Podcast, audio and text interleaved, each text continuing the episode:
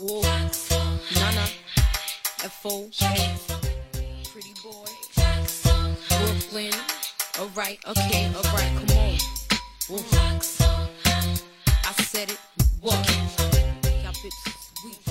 Hello la famille, c'est Chris et vous êtes en direct sur Piment, sur Rins. Oh. Pretty Chris, y'all hoes pop shit. I keep my gun cocked.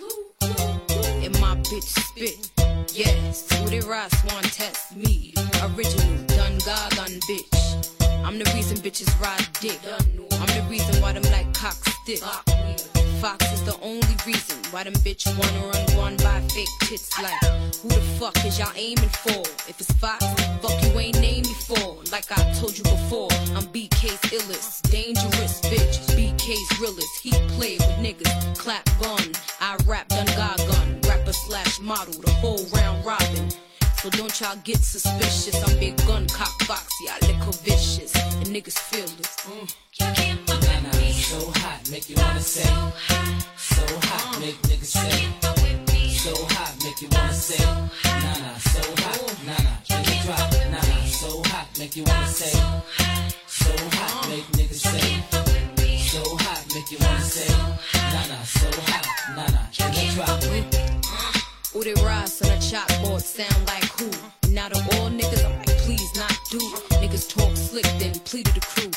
grimy little niggas that'll eat y'all food, nigga. Don't talk to me about Fox spit rude. And see I'm rod, yeah, same cocky attitude, like ain't nothing changed. Sick bod, ear gal, you move too blood clot fraud. Ain't there bitch fucking with Fox, like. Hello la famille Salut Chris. Salut Chris. Bon alors c'est comment là? Ça va? Ça va? On est là? hein On est là? Il fait, il fait 17 degrés.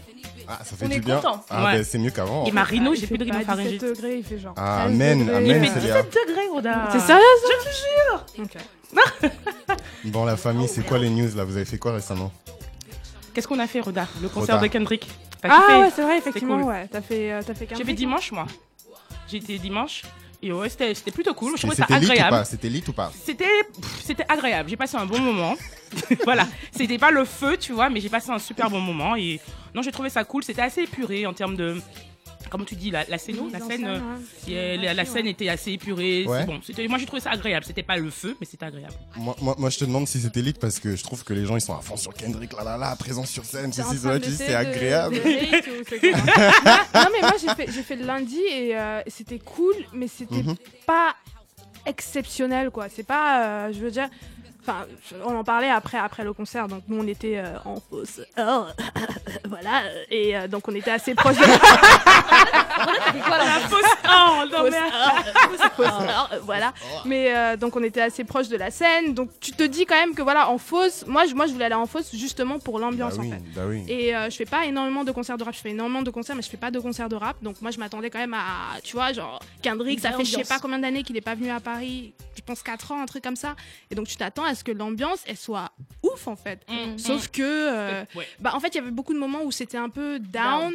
Il y avait des moments qui étaient très cool, mais d'autres qui étaient beaucoup plus, euh, voilà, un peu, un peu down. Et j'avais l'impression un peu qu'il était pas, enfin, je sais pas. Il était pas dedans, quoi. Non, il était dedans, il était dedans, mais, il était tellement, euh, Il était cool. il était hyper concentré dans sa mise en scène que Mm. du coup j'avais pas l'impression que des fois il communiquait assez avec le public tu vois et dans des Mmh. concerts comme ça parce que j'étais je suis jamais allée à. Bercy par exemple Ouais, hein. Ah parce que je déteste les grandes salles je déteste les grandes salles j'irai jamais euh, voir je suis désolée je verrai jamais. Beyoncé parce que j'irai jamais au stade de France en fait Oh, C'est- quand c'est- Il même. pouvait être parti. un truc comme Wesh. ça. mais, euh, voilà Alright. Et toi, euh, Bintou, t'as fait quoi récemment?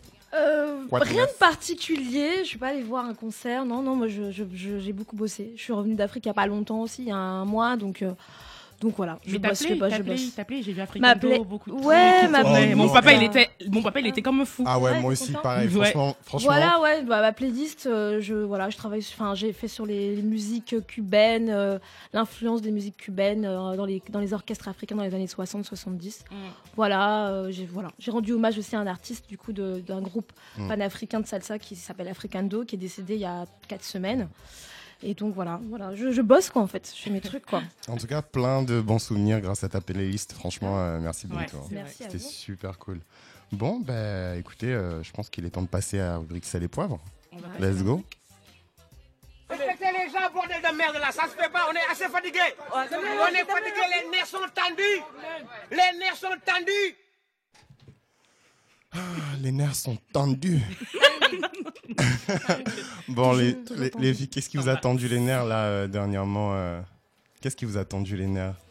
Je peux, je qui tendu les nerfs? du coup, enfin, les nerfs sont tendus. Enfin, pour ceux qui se rappellent de, de, de cette vidéo, c'est un Sénégalais qui est dans, un, dans l'avion et qui, et qui, bah, qui proteste parce qu'il y a un, un migrant qui, un Sénégalais qui se fait reconduire. euh, euh, comme on dit, pas reconduire, hein. reconduire la frontière, c'est vraiment un terme très préfectural, mais, Ouais, qui, mais- Se, qui se fait renvoyer en tout cas Voilà. chez lui. Bah moi, je voulais parler. Il y a un truc qui m'a, qui m'a, qui m'a, voilà, qui m'a, ça m'a même pas choqué, mais il y a euh, lundi dernier, donc euh, un Sénégalais, un jeune Sénégalais du nom de Idin Jay, qui a été tué en Italie. C'est le cinquième meurtre raciste euh, dans la communauté euh, sahélienne euh, d'Afrique de l'Ouest, en tout cas, en Italie. C'était à Florence C'était c'était où Ah non, à Florence, en fait, il y a eu des protestations euh, des de, de certains Sénégalais émigrants Mhm. à Florence euh, suite à, la- à l'assassinat, à ce crime raciste. Mhm. Euh, mais c'est pas, je, je crois que c'est- non, c'est à Milan. C'est à Milan qu'a été tué euh, ce, ce Sénégalais. Et euh, donc voilà, je voulais parler de ça et en même temps, enfin faire du coup un peu euh, un focus sur ce qui se passe en Italie. Je sais pas si vous regardez un peu ce qui se passe actuellement en Italie. Il y a eu des élections euh, le week-end dernier euh, pour, pour avoir le nouveau Premier ministre. Donc c'est quand même euh, la Ligue du Nord et les partis d'extrême droite qui sont arrivés en premier. Donc il y a vraiment un enfin il y a vraiment un, Un un- climat un qui, climat extrêmement Hostile euh, ouais, presque fasciste. N'oublions pas que l'Italie, c'est le pays qui a enfanté le fascisme au milieu du XXe siècle avec Mussolini. Euh, qu'il y a encore des partis politiques comme la Ligue du Nord qui, Mm. qui prennent racine dans ça et qui le fait. revendiquent. Et, euh, et voilà, moi j'ai lu plein de trucs, je sais pas pourquoi sur l'Italie cette semaine. Il y a eu ça, il y a eu aussi un reportage de France 24 qui parlait de l'esclavage moderne qu'il y a actuellement sur des migrants effectivement africains en Italie, Oh dans la région de Naples, qui se font exploiter euh, dans les champs de tomates. Bon, toutes les tomates qu'on mange en fait, en gros, sont euh, voilà. Euh, Il y a plein de trucs sur l'Italie, donc voilà. Et un dernier truc aussi, du coup, dans cette élection, il y a eu le premier sénateur noir italien qui a été élu. Et euh, ce sénateur italien noir, il a été élu dans le parti de la Ligue du Nord, donc le parti d'extrême droite. D'accord. Donc assez particulier. Et il y a euh, donc du coup une réaction de, du plus célèbre afro-italien euh, qu'on connaisse, qui, est Mario Balotelli, Effectivement. qui a, qui a réagi, qui est d'ailleurs l'un des rares joueurs euh, noirs euh, à réagir de réagir. façon euh, souvent très euh, très forte sur Mm. les actes racistes qu'il peut lui subir ou d'autres subir sur les pendant les matchs. est assez et vocal, en et effet. il a dit, il a réagi donc du coup de, sur l'élection de, de, de, cette- de ce- sénateur noir euh, qui a été élu. Il a réagi euh, en disant peut-être que je suis aveugle ou peut-être que personne n'a dit que cet homme était noir ou comment ça se passe. voilà, donc euh, voilà, c'était juste pour parler de ça, mais il y a plusieurs choses dont j'ai dit, mais c'est voilà, ce qui se passe en Italie, c'est aussi le reflet de ce qui se passe et de l'histoire, euh, de l'histoire de l'Europe, de son fascisme, de, de l'histoire historique du racisme en Europe. Mm. Voilà, c'était mon sel et poivre. Bon, plutôt tendu là. Très Ouais. Très très salé là, ton sel et Carrément. poivre. Et toi, du coup, Roda, c'est quoi ton sel et poivre? Qu'est-ce qui t'a tendu les nerfs? Du coup, c'est un, un peu moins sérieux. Je sais pas si c'est un peu moins sérieux ou, euh, ou salé, mais. euh, alors, je voulais parler de Bruno Mars. Ah ouais. Et euh, donc, je voulais parler de Bruno Mars parce que du coup, euh, hier matin, il y a une vidéo qui a tourné sur les réseaux sociaux qui venait donc euh, d'une, euh, d'une, euh, d'un épisode de The Grapevine. C'est un show américain d'ailleurs euh, qu'on a, qu'on a découvert grâce à Chris. Merci Chris. là. Merci Chris. Euh, donc animé par Ashley Akuna. Et donc euh, dans cet épisode-là, euh, le titre, la question qui était posée, c'est est-ce que Bruno Mars is a cultural appropriator? Donc est-ce que Bruno Mars fait de la de la de l'appropriation culturelle? Et donc cette vidéo-là, c'était une meuf, donc une intervenance dans le dans le show. Dans, dans l'émission, qui euh, parle donc de Bruno Mars et qui dit que Bruno Mars est totalement quelqu'un qui approprie donc la culture, euh, la culture noire américaine. Et cette vidéo-là, elle a tourné sur Internet, il y avait pas mal de gens qui étaient d'accord. Et donc ça, c'était le matin. Quand je suis tombée dessus, c'était vraiment hier matin, très tôt le matin. Mhm, Et puis je suis revenue le soir, vers 19h à peu près. Je raconte toujours vie, c'est important de, tu vois, de parler de contextualiser, de contextualiser. voilà, Et puis je reviens le soir et je me reconnecte sur Twitter et tout ça. Et, euh, et c'est le bordel en fait. Parce que du coup, en fait, cette meuf, elle s'est faite, mais genre. terminé sur Twitter à cause de, à cause de ce qu'elle a dit sur, euh, sur Bruno Mars. Ça veut dire que tous les tweets que j'ai vus passer, c'était des tweets qui défendaient donc Bruno Mars et qui disaient euh, comment on pouvait hate sur Bruno Mars. C'est genre vraiment la dernière personne sur laquelle on pouvait, pouvait hate euh, quand, il- quand on parle de- de- de- Oh d'appropriation culturelle. Et cette meuf-là, même, elle s'est fait tellement terminée que bah du coup je Mmh. pense qu'on a signalé son compte donc elle était bloquée de son compte Elle a sauté. mais c'est vraiment c'est vraiment allé c'est vraiment allé hyper loin bref donc euh, Ça va toujours loin sur Twitter. de cette épreuve, donc pour moi là-dedans, c'est c'est- c'est c'est peut-être le backlash parce que du coup, je pense que je sais pas si la, la question était bien posée, si euh, c'était plutôt autour de la de l'appropriation culturelle, mais je pense que la question qu'il faut poser sur Bruno Mars, et je pense que enfin c'est quelque chose en tout cas qui me je pense j'y pense depuis assez longtemps depuis Ouais. qu'il a fait son, son, son hit avec euh, Mark Ronson Ouais. en 2014 donc Uptown Funk Mhm. et je pense que c'est une question importante c'est pourquoi est-ce que Bruno Mars a le succès qu'il a aujourd'hui en fait? C'est pas spécialement que Bruno Mars c'est quelqu'un qui a une, qui fait de l'appropriation culturelle. Je pense pas que ce soit le l'expression à utiliser pour ça. Je pense que c'est plutôt euh, quels sont les mécanismes qui se qui se mettent en marche pour que Bruno Mars aujourd'hui puisse avoir le succès qu'il a en faisant la musique qu'il fait en fait. C'est ça. Et, et- et- et le truc, c'est que je pense que c'est une question importante à poser parce que on pose la question quand on parle d'Adèle, on pose la question quand on parle de, de quand on parlait Smith, de Justin, etc. de Sam Smith, quand on pose la question quand on parlait de Justin Bieber De en Justin Bieber, 2013 oui, quand il a sorti son album R&B Journals, Ouais. tout, tout le monde on posait la question. Mhm. Effectivement, Bruno Mars n'est pas blanc, mais Bruno Mars, on ne sait noir. pas trop ce qu'il est. en fait. En tout cas, il est pas blanc, mais il est pas noir non plus. Et le truc, c'est qu'il n'est pas. Voilà, c'est ça. On sait qu'il n'est pas noir. Ça, c'est sûr qu'il est pas noir. Mais quoi que, quoi que ça reste très confus parce qu'il y a des personnes qui disent non mais euh, le père, euh, l'arrière-grand-père de Bruno Mars Oh, était en fait afro-latino. Ça veut dire que en fait. Bruno Mars il est un peu. Mais en fait le truc c'est que Bruno Mars je ne l'ai jamais vu comme une personne noire. Je l'ai toujours vu comme je pensais qu'il était mexicain à une époque. Mais lui-même ne se considère. Moi, je pensais qu'il était est filipino. noir. Bah, en fait, Bruno Mars Il a il, interview son sur Genius et il dit qu'il. Enfin, bah, bah il est pas noir en fait Oui, mais il Bruno dit Mars. jamais- il mais dit jamais mais clairement, justement il vois, laisse euh. il laisse un peu cette ambiguïté là jouer pour lui et je pense que c'est important en fait de questionner donc pourquoi Clairement. Bruno Mars a le succès qu'il a aujourd'hui en faisant la musique qu'il fait.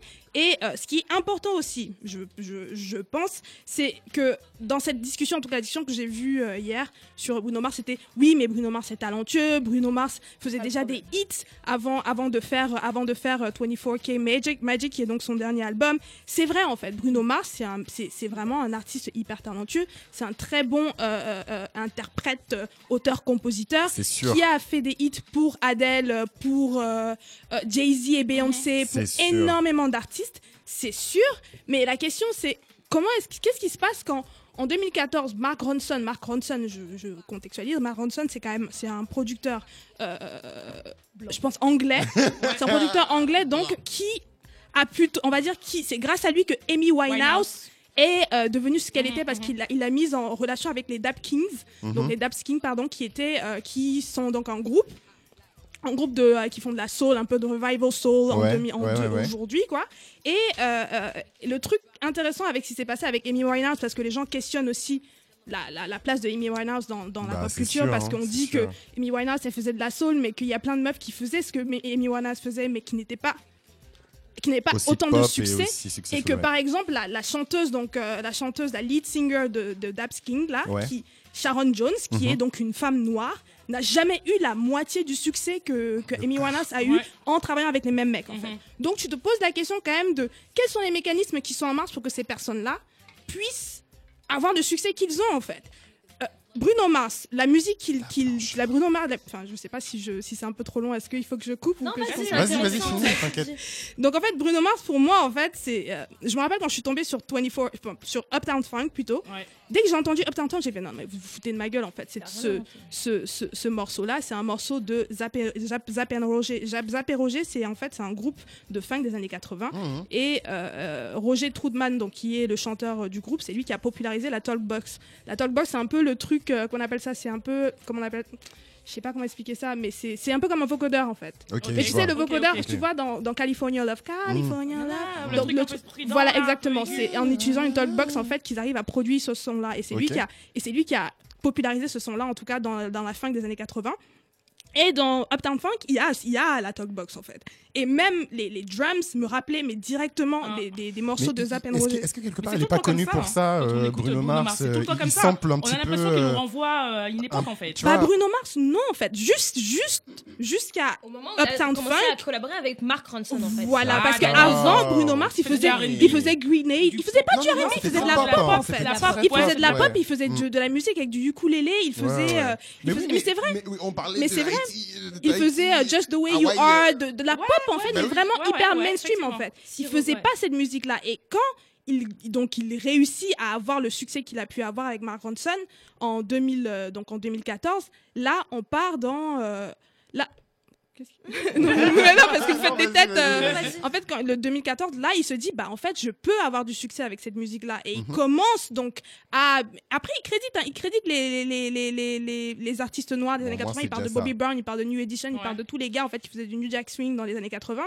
Mais le truc, c'est que à aucun moment, il questionne le fait que, bah, par exemple, Uptown Funk, ils se sont fait attaquer deux, au moins deux fois pour ce morceau. Ah en ouais disant que bah ils ont copié des gens il y a, Bah oui. il y a le il y a, il y a un groupe de musique qui s'appelle Collage des années 80 qui les ont attaqués en 2017 ils se sont fait attaquer avant aussi parce que effectivement je suis désolée cette musique là elle est elle est carrément enfin c'est c'est très compliqué parce que le concept le, le, le, le- je sais pas si j'ai assez de temps pour continuer mais je vais peut-être là je vais peut-être arrêter intéressant. Tu Non, vas, mais mais c'est- Je vais en parler une autre même. fois, Je pense- mais- finis, quand même ce que tu dis parce que c'est intéressant. Mais en fait, le truc, c'est que dans les années 80, par exemple, ap- après les années 70 avec le disco, il y avait un backlash. Vous savez, vous savez le disco, il y, a eu un, il y a eu un événement dans un stade où ils ont détruit le disco. Ils ont dit, on terminé le disco, on veut plus entendre de disco aux États-Unis, qui a été orchestré. Et le disco, c'est une musique noire en fait. Mm. Donc à partir de ce moment-là, c'était compliqué pour les artistes noirs d'arriver en fait de crossover et donc Mm. d'arriver dans les pop charts. Et Mhm. le truc, c'est que c'est de la musique des années 80, donc de Sapen Roger et de tous les mecs qui faisaient de la funk électronique, plus Prince et tout ça dans les années 80. C'était compliqué pour eux en fait de crossover. Et quand tu penses en fait à Mark Ronson et Bruno Mars, c'est ce qu'ils ont fait en 2014. Et Ouais. dès que le, so- le morceau est sorti, il était, ils ont pété tous les scores. Directement Ouais. Toi, tu te poses des questions en fait. Et pour moi, cette question-là, c'est pas la question de- d'appropriation culturelle parce qu'effectivement, ils créditent les personnes qui sont à l'origine de ça, mais c'est plus la question de quels sont les mécanismes, Mm. frères, qui te font arriver où tu es aujourd'hui? Ouais, qu'est-ce Voilà. qui est à la base de son succès? Est-ce que tu juste, excuse-moi, je vais pas, on va, on va finir, mais est-ce Ouais. que tu as un semblant de réponse que tu peux, tu peux nous donner à ta question?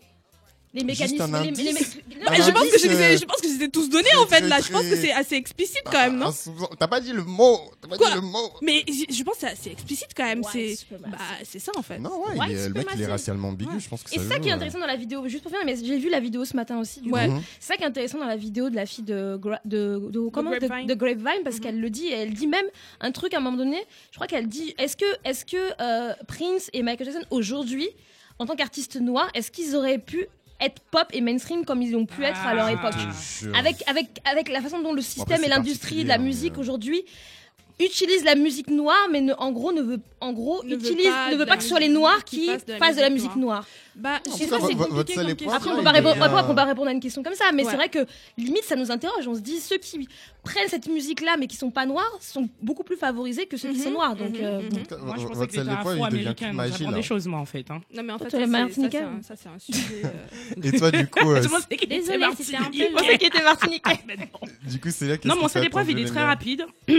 Je suis pas allée autant en profondeur que, que, que Roda, donc ça va être, ça va peut-être un peu équilibré. Non, je voulais simplement revenir sur euh, l'interview qu'a donnée Amanda Stenberg, euh, la jeune actrice américaine euh, qui a joué, qui, a été, qui, est, qui est connue pour avoir joué dans Hunger Games. C'est une jeune femme de 19 ans. Elle est biracial, donc elle est métisse. Elle a une mère afro-américaine et un père danois de mémoire. Et dernièrement, en fait, dans le média CBC, elle donne une interview où elle déclare en fait qu'elle a quitté le cast de Black Panther, euh, où elle avait, elle avait casté pour le rôle de Shuri, en fait, que a eu Laetitia White. Et donc, du coup, elle explique les raisons. Alors, je vais essayer de faire assez vite, de vous lire ça. Elle explique les raisons. Euh, elle dit euh, L'une des choses les plus difficiles pour moi était de quitter Black Panther. J'étais vraiment prête pour ce rôle. Donc, elle s'est préparée. Ce sont tous des acteurs. Alors, ce sont tous des acteurs à la peau noire, jouant des Africains.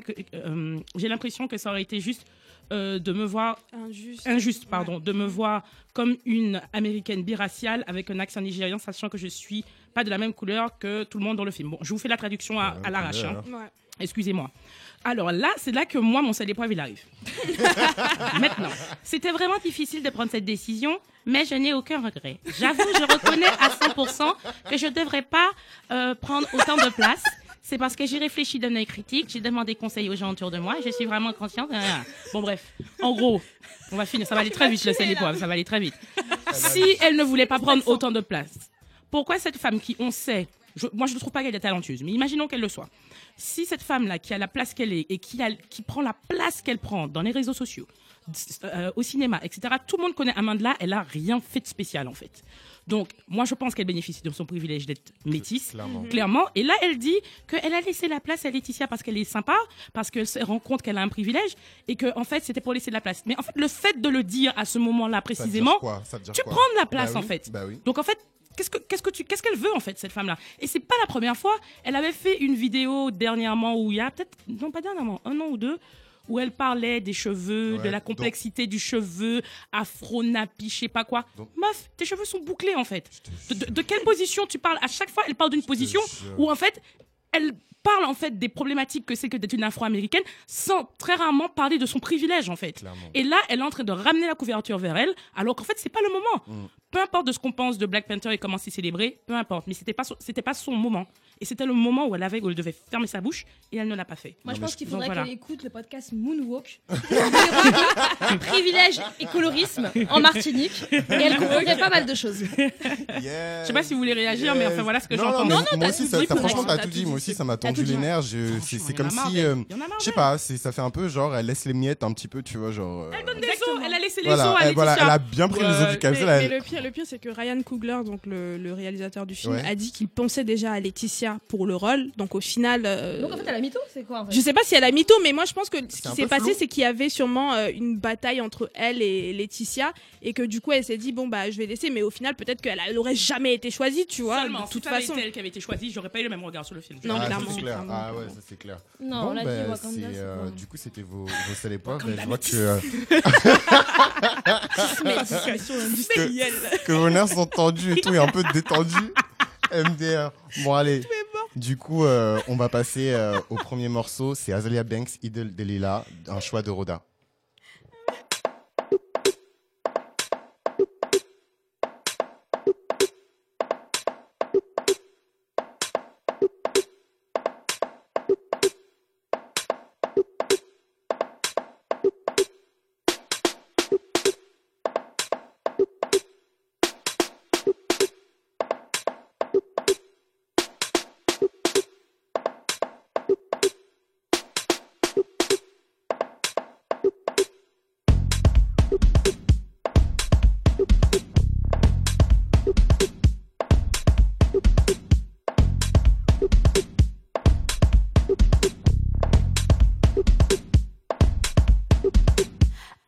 Delilah, darling, do you like Beijing? Your coffee, tea, wild? Wild breeze on a day of dawn, a child. Smiles at me cause I'm made of yarn. Dolly me a mile, trade a dollar for your dime.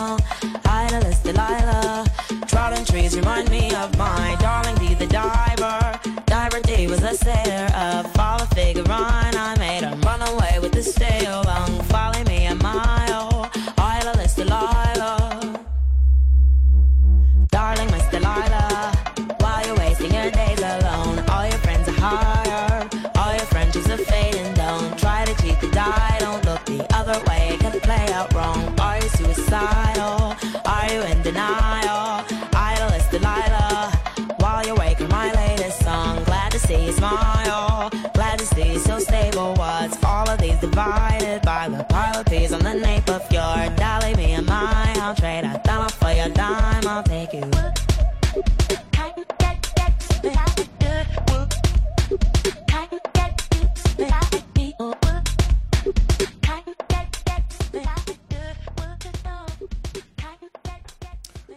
chers amis, je crois qu'il est temps de, de mettre la main dans, dans la sauce, hein, rentrer dans, dans le vif du sujet. Donc, euh, on va commencer avec le sujet 1. Du coup, euh, tout le monde déteste analyse.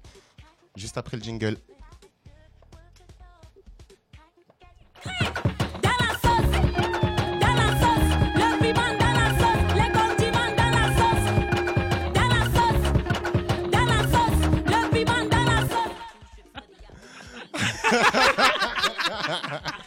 Bon, vous pouvez pas voir, mais euh, vous pouvez pas voir, mais le DJ vient d'arriver, nous a fait une petite impro là.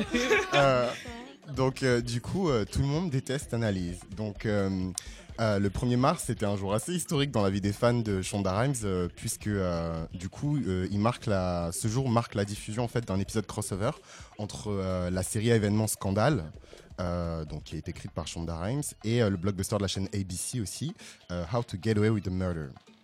Donc en fait, plus que le croisement de ces deux univers qui, appartiennent plutôt au genre du, thr- du thriller, c'est surtout la rencontre entre deux femmes noires qui, à leur façon, ont changé euh, le paysage audiovisuel aux États-Unis et euh, bah, un peu au-delà quand même, parce qu'on regarde Scandale aussi euh, et How to Get Away ailleurs. Donc c'est deux avocates noires, pour ceux qui ne regardent pas les séries, euh, qui sont charismatiques, influentes, mais très très très différentes. Donc euh, d'un côté nous avons Olivia Pope et de l'autre nous avons Annalise Keating. Donc la première euh, est devenue gestionnaire de crise pour la Maison Blanche et la seconde est professeure de droit à l'université. Donc les deux personnages n'ont pas reçu le même traitement de la part des téléspectateurs ou des médias selon moi. Et si Olivia Pope, qui est jouée par Kerry Washington, est devenue une trendsetter, une lanceuse de tendance entre guillemets, euh, et a obtenu d'ailleurs une collection de vêtements à son effigie, euh, le personnage d'Annalise- d'Annalise Keating, il est un peu plus complexe et euh, pour moi, il bénéficie pas forcément de la même cote de popularité. Donc, euh, Olivia Pope, elle a un petit peu tout pour être aimée. Euh, c'est une femme qui est forte, elle est brillante, euh, elle est toujours tirée à quatre épingles et surtout classically beautiful, selon l'article du, du, du New York Times qui date de, de 2014. Donc, où, exactement, voilà. Non, mais clairement, il n'y a pas, y a pas d'autre mot en fait. Euh, donc voilà, donc c'était un article qui avait décrit donc euh, euh, Viola Davis, donc qui joue le rôle d'Annalise Keating, comme less classically beautiful par rapport à Kerry Washington. Donc voilà, et de l'autre côté, donc on a Annalise Keating, donc qui est jouée par Viola Davis. C'est une quadragénaire qui est veuve, euh, qui est alcoolique et qui apprend à ses élèves à violer la loi afin d'échapper à la prison. Donc, euh, en fait, Ouais, c'est un peu un raccourci. non, non, non, c'est- non, un raccourci un peu violent. C'est un raccourci un peu violent et un peu spoilé aussi. C'est pas. Ouais, Mais voilà, mais euh, donc en fait c'est c'est euh, Rhoda qui disait à juste titre en fait dans, dans, dans l'épisode 10 que à propos de, de Nola Darling qu'on qu'on avait le droit justement de d'aimer les femmes noires euh, qui, qui n'étaient pas parfaites et qui, qui avaient parfois des, des défauts euh, euh, apparents en fait qui avaient des caractères qui étaient un peu plus complexes que ce qu'on voit d'habitude à la télévision et euh, elle disait qu'en fait ça, ça les humanisait et euh, du coup, ça nous amène tous à nous poser cette question en fait de la place de, la sympathie en fait auprès des, personnages donc qui jouent les, des premiers rôles en tout cas dans, dans des films, dans des séries, en tout cas des personnages noirs.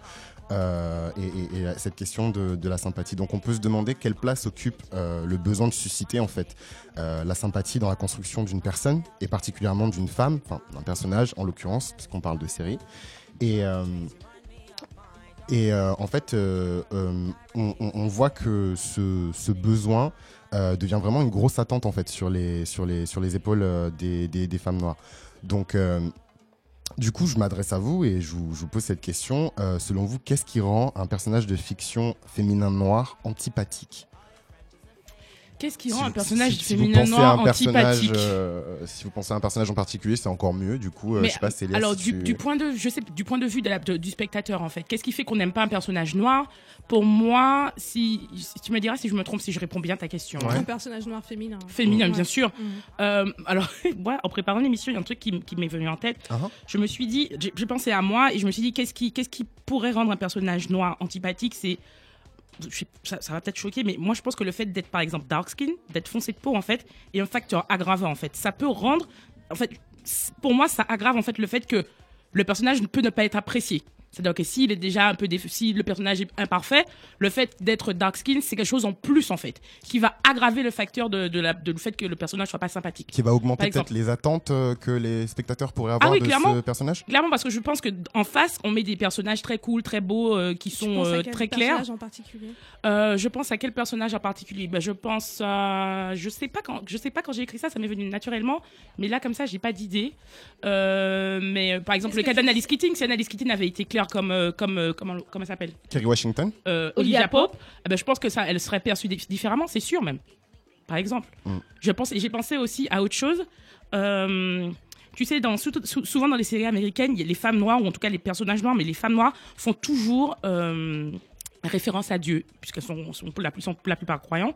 Et j'étais en train de me dire que ce qui pourrait rendre euh, un, personnage, euh, une- une- un personnage féminin noir complètement antipathique, ce serait qu'elle soit athée et pire encore, qu'elle soit complètement critique en fait face à la religion dans, dans son quotidien en disant ouais, bah, j'en ai rien à foutre, etc., etc.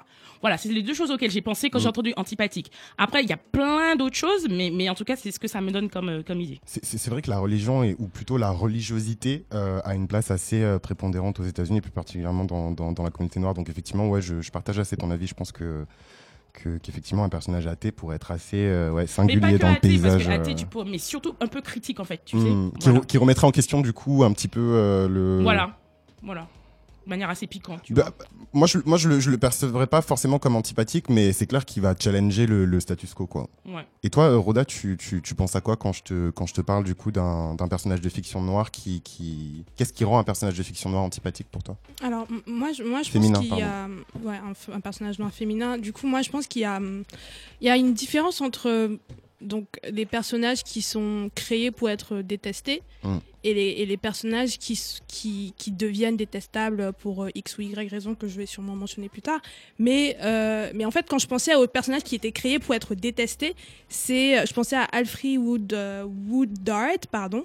Euh, donc c'est euh, la vous avez je sais pas si vous avez regardé Desperate Housewives mais à un Mhm. moment il y a donc euh, une dame une, une femme noire en fait qui joue donc le rôle euh, qui est qui arrive voisine Ouais, et qui a son fils donc euh, qui est euh, qui est caché tu t'en rappelles de ça tu vois tu vois cette actrice là et cette actrice là en fait elle est souvent utilisée dans des films par exemple je pensais aussi à euh, Luke Cage Luke Cage par exemple la série donc euh, euh, sur Netflix où t'as euh, le, le super héros noir qui est je l'ai pas vu Et- et Elle a pas fait un caméo aussi dans 12 Years Slave? Probablement oui oui elle est dans elle est dans, Voilà. Exactement. Et en fait, Alfred, elle a souvent ce rôle de de de mauvaise en fait dans les films, dans les films ou dans les séries. Et dans Luke Cage, c'est elle qui est, elle a vraiment, elle a un rôle de euh, femme, euh, tu vois, genre. Du, coup, mauvaise dans le sens euh, vilain ou euh, dans le en sens fait. euh, anti-héros? Parce que du coup, va, Pas anti-héros, pas anti-héros parce qu'elle a pas souvent de, de, de rôles principaux en fait. D'accord. Elle a souvent des rôles secondaires, mais c'est souvent genre le rôle du euh, du vilain quoi. En fait. D'accord. Et, et- et je pense à elle, donc, qui est souvent dans des séries, justement, parce qu'elle est censée susciter, donc, ce, ce- ce- cette. cette Enfin. Elle n'est pas censée su- susciter de la, de la sympathie. Ouais. Et à côté, maintenant, il y a détester des personnages parce qu'ils ont des, imper- des imperfections. Donc forcément, moi, je prendrais le cas euh, de Being Mary Jane. Donc, euh, Being Mary Jane, c'est une série créée par Mara Brock Ali Akil sur la chaîne euh, BET. Et euh, la- la- la- l'actrice principale, c'est Gabrielle Union. Euh, Mary Jane Paul, donc c'est son nom dans la série, c'est une host d'une émission à succès sur une chaîne locale d'Atlanta. La série la suit donc dans sa recherche de l'amour, d'un équilibre pro et familial. Et euh, à la base, en fait, le show devait s'appeler Single Black Female. Ouais. Donc l'horreur. Heureusement qu'ils ont pas fait ça. Heureusement Ils qu'ils n'ont ont- pas fait ça. Heureusement qu'ils il n'ont pas fait ça, mais euh, mais à la base, il avait, il avait, pro- la, promotion, c'est, il disait single black female. Alors, Je pense que ça date de 2013. Euh, donc, moi, en fait, le, le truc avec Being Mary Jane, c'est que j'ai eu beaucoup de mal, en fait, à commencer la série parce que la série, elle passe Pareil. depuis Moi aussi, 2013. j'ai pareil. vraiment du Et j'ai eu hein. beaucoup de mal à commencer la série uniquement à cause des critiques parce que je suivais pas mal, je suis pas mal de femmes noires donc euh, sur les réseaux sociaux. Ouais. Il y en avait qui regardaient la série et qui la, qui détestaient vraiment en fait, qui disaient ouais. euh, euh, en fait, Qu'est-ce qu'il qui- détestait du coup en Justement, justement, Mhm. c'est ça en fait. Je me suis posé la question cette semaine en, en- en- donc en préparant le sujet, je me suis dit mais en fait effectivement je savais qu'elle détestait, elle disait souvent elle est elle est, elle est énervante etc. Mais je Mhm. n'avais pas en fait les, les raisons concrètes Mhm. pourquoi elle était énervante. Euh, et j'ai fait une petite recherche sur Twitter parce que je fais souvent ça, tu vois. Tu, j'ai essayé de chercher, j'ai remonté ma TL jusqu'en bon, en faisant la recherche. Jusqu'en 2014, j'ai trouvé un, un tweet de euh, Si tu nous écoutes qui est Miss, où elle dit euh, J'ai besoin de plus de femmes noires heureuses à la télévision. Mmh. Non, et c'était ça. et en fait, sa, sa, sa réponse, en fait, à pourquoi, elle, n'aime pas pourquoi elle aimait pas euh, à l'époque euh, euh, Mary Jane. Parce qu'elle n'est pas heureuse. Et, pas euh, mais- série, donc je sais pas. C'est une, une bonne question, hein, Elle parce que moi, je la trouve euh, pas Non, c'est malheureuse, en fait. Moi, Bah, bah, en euh, fait, ça veut Elle dire vit un une vie, quoi. Elle vit sa Bah, en fait, le, Mhm. truc, le truc avec Mary Jane Paul, je pense, c'est que c'est une femme, en fait, qu'on présente comme quelqu'un qui devrait tout avoir. Bah oui, c'est Elle a tout ça. matériellement, en fait. Elle est belle, elle est matériellement. Qui successful. devrait tout avoir, Elle a tu vois, bon comme taf. tu dis. Elle a un, elle a un bon Elle a taf. tout matériellement, Elle est mais jolie, mais euh. il n'y a pas que le matériel dans la vie, il n'y a pas que l'argent, il y a pas et c'est ça le truc. Exactement. Et donc, euh, dans la série, on se rend compte, en fait, au, au, fin- à- au fil des épisodes, Ouais. qu'elle n'a pas tout, en fait, euh, together, en fait. Mhm. tu vois, et que sa vie amoureuse, c'est un bordel pas possible. Sa vie familiale, c'est un bordel pas possible. Et euh, qu'elle a tendance à répéter les mêmes, euh, les mêmes erreurs, à Clairement, refaire les mêmes clairement. erreurs. Et je pense que, effectivement, ce qui peut la rendre énervante c'est c'est ça en fait c'est ces Mmh. petits défauts qu'elle a c'est pas Ouais. c'est pas spécialement qu'elle est qu'elle est qu'elle a été créée pour être le, le vilain mais c'est juste parce qu'elle a des, des imperfections comme n'importe qui a Ouais, des imperfections. ouais.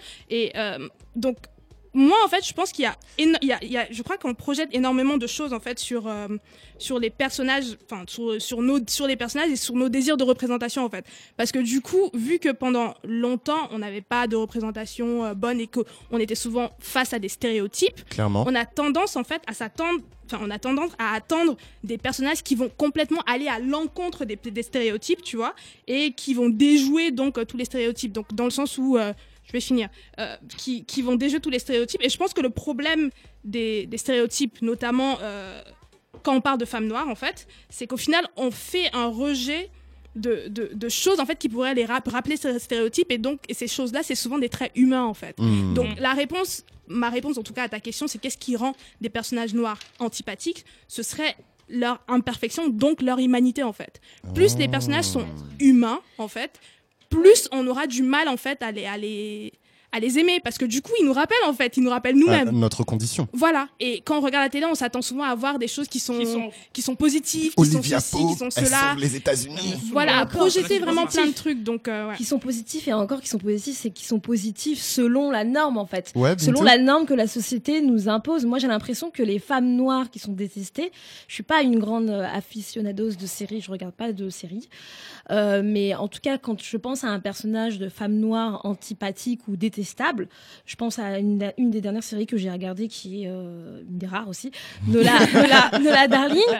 Nola Darling, donc du coup, en, tra- en, en, en, en travaillant sur le sujet, Ouais. euh, no- le, le sous-titre de Nola Darling, c'est Nola Darling ne fait N'en fait qu'à sa n'en tête. fait qu'à sa tête. Mhm. Et en fait, je me suis dit, le sous-titre, en fait, pour moi, il veut déjà tout dire, en fait. Hmm. C'est-à-dire, je pense que la raison pour laquelle cette fille, ce personnage, en tout cas, il est détestable, c'est parce qu'en fait, elle en, elle en fait vraiment qu'à sa tête. C'est-à-dire qu'elle elle, elle sort des schémas, en fait, de, bah, de, de ce que la, de ce que la femme, euh, en général, même, et puis la femme noire en particulier, doit être. Donc, le second rôle qu'elle doit avoir dans la vie, le fait de, de, de, de, de faire sa vie par rapport et conditionné euh, à des normes euh, euh, maritales, euh, de couple, etc. Et le personnage de Nola Darling, bah, c'est un personnage qui, qui, qui explose toutes les normes, en fait. Elle Ah, est, elle est polyamoureuse. Bon, on, en avait déjà parlé sur le. Ouais, ouais, Elle est polyamoureuse très bancale. Voilà, mais très bancal. bon, tu vois ce que je veux dire? Elle sort des normes, de toutes les normes en fait. Elle est, elle est, elle est, elle est bi en fait. C'est-à-dire que elle, euh, elle, Elle elle, elle, elle est, Elle est oui, elle, elle est pansexuelle. En fait, en vrai, elle est pansexuelle. Euh, et en fait, c'est un personnage qui fait ce qu'elle veut selon ses propres besoins à elle, en fait. Et je pense que, enfin, je sais pas, après, je suis pas sociologue de machin, mais moi, je pense que c'est la raison pour laquelle, en fait, elle est détestable. Parce qu'après, j'ai un peu regardé, tu vois, moi aussi sur les réseaux sociaux, les gens, ce qu'ils pensaient de, de ce personnage et, Feedback. du, et, de- et de la série. Et effectivement, les gens l'aiment pas, en fait. Ils aiment Mm. pas ce personnage-là. Et je pense qu'une des raisons pour lesquelles ils aiment pas, c'est qu'elle sort, en fait, de toutes les normes qu'on attend des femmes dans la vraie vie. Et je pense qu'en fait, ça, ça perturbe les gens d'avoir des personnages qui, qui ne sont pas dans les stéréotypes, en fait. Et Ouais. qui sont, du coup, bah, humains, en fait. Parce que quand on sort des stéréotypes, bah, du coup, alors, les femmes noires, euh, comme les noirs en général, on n'est pas des stéréotypes. On a des vraies vies, on a des imperfections. Et quand tu vois ça dans, dans, dans- quand tu vois ça dans la Ça te fiction, renvoie ton- ça te renvoie une réalité qui, qui, Qui ne te qui plaît pas. ne te conforte pas en fait Mmh. et Voilà. donc, donc qui te qui, qui te pousse à te poser des questions à, à réfléchir sur des sur, sur ce sur que tu sur ce sur quoi tu vis Oui, et, normes. après, et, et à, et à questionner aussi notre rapport au divertissement. Pourquoi on se tourne vers ce type de, de contenu-là? C'est comme ça nous que- confortait on est dans une en fait ça nous sort de notre zone de confort ce genre de personnage moi je trouve ça finalement beaucoup plus intéressant parce que ça nous fait Bah oui, réfléchir bah oui, ouais. D'ailleurs, le personnage de Nola Darling, ça nous a permis aussi de Ouais, faire de ce faire- sujet Et sur la monogamie. conversation. Ouais, Et c'est d'avoir une cette conversation. Ça nous permet de déconstruire des choses. Et je pense que les gens, ils ont en fait. C'est le divertissement dont tu parles. Les gens veulent voir une série, ils sont confortables, Mhm. ils sont dans leur lit à regarder euh, Netflix et ils ont peut-être pas envie de s'interroger, et de déconstruire des choses. Ils ont envie de rester dans leur zone de confort. Et ces personnages-là les sortent, en fait, les obligent à sortir de leur zone de confort. Célia, tu voulais peut-être je, euh, ouais, rebondir? je pensais aussi, enfin, j'ai répondu à la question au début, pas de la même manière que, que vous, mais par rapport à ce qui a été dit, je pense aussi que le- les personnages, et quand on parle de représentation, moi, j'avais l'impression avant qu'on voulait que les personnes, les, les perso- personnages noirs, et les femmes noires qui nous représentent à la télé dans des séries, soient, en fait, si tu veux, le, le, le, le- le reflet de, notre- de, de nous-mêmes, de notre communauté, du bon. Euh, C'est-à-dire que c'est cette femme-là est noire, donc elle représente toute la communauté noire, et elle ne peut pas être imparfaite parce que du coup, si elle est imparfaite, ça voudrait dire quelque part que nous le sommes nous aussi. Donc il y a peut-être, tu vois, cette espèce de d'ambiguïté, cette relation un peu bizarre entre ce qu'elle. Mais en fait, par exemple, je prends l'exemple de, de Noula Darling ou de, par exemple, euh, Annalise Keating, elle ne représente qu'elle-même en fait. Elle ne représente qu'elle-même. Ouais, elle ne représente pas les femmes noires. Elle ne représente qu'elle-même. Et je pense qu'il y a- et je pense qu'il y a ce poids-là euh, qui pèse, qui pesait, qui pèse de moins en moins. Je pense. Vous allez me dire si Je je, pense me qu'il y a trompe. un piège de la diversité Et- du côté des représentations. Et la question que je me pose, tu vois, et quand j'ai pensé à ça, je me suis dit, mais qu'est-ce que je trouve détestable? Il y a une série, par exemple, Shameless. C'est pas une série où il y a des personnages noirs. Si, il y a la voisine, mais peu importe. La- peu importe. Le papa, là. Le papa euh, Gallagher. Euh, alors, j'ai j'ai noté son nom. Euh, comment il s'appelle euh, euh, Gallagher. Dans Shameless, en fait, j'étais en train de me dire, bah, la, série, elle n'a pas été critiquée. Mais t'imagines la même série avec une maman noire qui se comporte exactement de la même manière que Gallagher dans Shameless. Je suis pas sûre que ça serait passé naturellement. Les gens, ils auraient pété des câbles en fait en disant mais qu'est-ce qu'elle représente? Qui- qui- À quoi elle sert en fait? Mais, mais, Mais- mais justement, c'est intéressant que tu cites cette série et que euh, Bintou parle de Nola Darling et qu'on ait abordé juste avant euh, euh, euh, Annalise Keating. Euh, comment vous expliqueriez, vous, en fait, qu'il y ait de plus en plus de, de, de femmes noires détestables euh, à l'écran ou euh, dans, dans nos oreilles, en fait? On a En parlé fait, en du fait, divertissement jusqu'à voulais présent. juste rajouter Oui, excuse-moi, sur ce vas-y, que, Rhoda. ce, que- Célia a dit. Euh, et donc, du coup, enfin, je lisais une interview donc, de Mara Brock Akil qui parlait de, de Mary Jane et, euh, et de comment elle a écrit le personnage. Ouais. Et elle expliquait en fait que, elle parlait justement de cette question de stéréotypes et du fait que bah, dans la représentation, on s'attend forcément, parce qu'on est euh, victime de pas mal de choses, on s'attend à avoir que du positif en fait.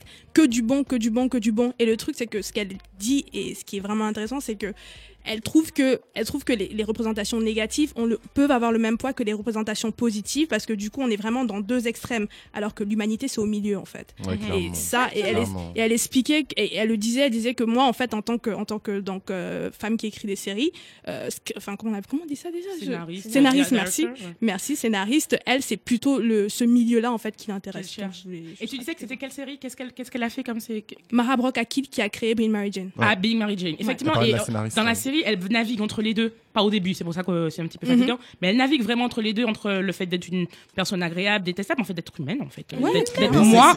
Totalement. Mais, mais- mais c'est intéressant que, vous ayez fait le, le parallèle justement euh, à- à- avec Big Mary Jane. Je, je, je suis pas un grand fan de Big Mary Jane, j'ai juste vu l'épisode 1, mais, euh, mais j'ai l'impression que la série a mieux tenu en fait dans le temps que euh, Scandale par Scandale, exemple, où euh, dès la saison 3, les gens ils étaient genre fatigués en fait. Ils avaient tout vu et ils étaient fatigués en fait. Donc je sais pas vous, euh, je, je, je sais pas ce, en fait ce que ça signifie du coup cette présence de, de, de, de femmes euh, noires euh, détestables à l'écran. Donc on a parlé de de de, Viola- de pardon d'Annalise Keating, d'Olivia Pope. Euh, Enfin Olivia Pope elle est pas super détestable non plus. Hein. Et euh, et de Nola Darling. Comment vous vous expliqueriez en fait euh, ce, ce- ce- cette présence assez rapidement Euh, Bah, pour moi, ça rejoint un peu ce qu'a dit Célia sur le côté euh, euh, représentation qui existe quand même, en tout cas aux États-Unis. Et après, faut quand même, on est en train de parler quand même d'un contexte américain. Quand on parle de séries euh, Ouais, avec des personnages noirs, on parle pas de la France. Ah hein. ben on est un peu Donc loin nous, quand même. hein. nous, en tant mal, français, on pas n'est pas du tout On représenté. est un Donc quand on parle en tout cas des fictions et des séries américaines avec des Afro-Américains, ça date quand même de voilà de 40 ans. Donc il y a une il y a une histoire qui est longue Ouais. et je pense qu'en fait aujourd'hui, si aujourd'hui il y a de plus en plus euh, et je parle en tant que non connaisseuse, s'il y a de plus en plus de personnages qui sont du coup on dit détestables ici dans l'émission, mais qui sont du coup plus complexes en fait, Ouais. plus humains bah, c'est peut-être parce que voilà, euh, aux États-Unis en tout cas, ils sont, ils ont peut-être passé un cap de euh, de la représentation pour la représentation. Tu vois, c'est plus euh, Bill Cosby show, c'est c'est on, a des on a des personnages qui sont Ouais. qui sont plus fins, qui sont plus complexes, qui représentent plus l'humanité euh, dans laquelle on vit. Donc c'est peut-être pour ça. Je pense. Je sais pas. Après, peut-être que non, mais je, je- pense pas que derrière il y a une vraie genre euh, euh, politique qui fait que on veut faire des femmes noires détestables. Je pense pas. Je pense qu'en fait on, on on, bah, on, on nous montre dans notre humanité. Voilà, tout simplement. Il y a des personnages Oui, et puis- noirs, humains, et- plus, com- et- plus complexes. Et puis je pense aussi que c'est l'arrivée aussi de, de, de différents acteurs. Je pense qu'il y a un peu plus, un tout petit peu plus quand même de, de scénaristes, euh, enfin de femmes scénaristes Bah oui. noires, des productrices, peut dire des et les acteurs réalisatrices. aussi et le et le et le et le et le et le le- le- le- l'art des arts des, des comédiens le fait aussi qu'ils savent jouer enfin je sais pas je pense que ça compte aussi moi je suis Oui, pas dans le cinéma mais, Mais en fait, donc pour, Ouais, mais pour rebondir donc euh, sur ce que tu disais, enfin oui, ce que tu viens juste de dire, je Mhm. pense que effectivement, quand on pense à des, à des, à des personnages noirs détestables, bon, moi je pense à Nola, je pense à Mary Jane, je pense à, à Viola Davis, donc Annalise Keating, je pense à, aux même aux meufs qui sont dans Queen Sugar en fait. Je pense à Nova, je pense à euh, je pense à toutes ces, toutes ces, toutes- je pense à aussi. Et la pote Et surtout Molly, de et- oh là là. Molly, ouais. Voilà, je, pense à toutes ces femmes-là, en fait.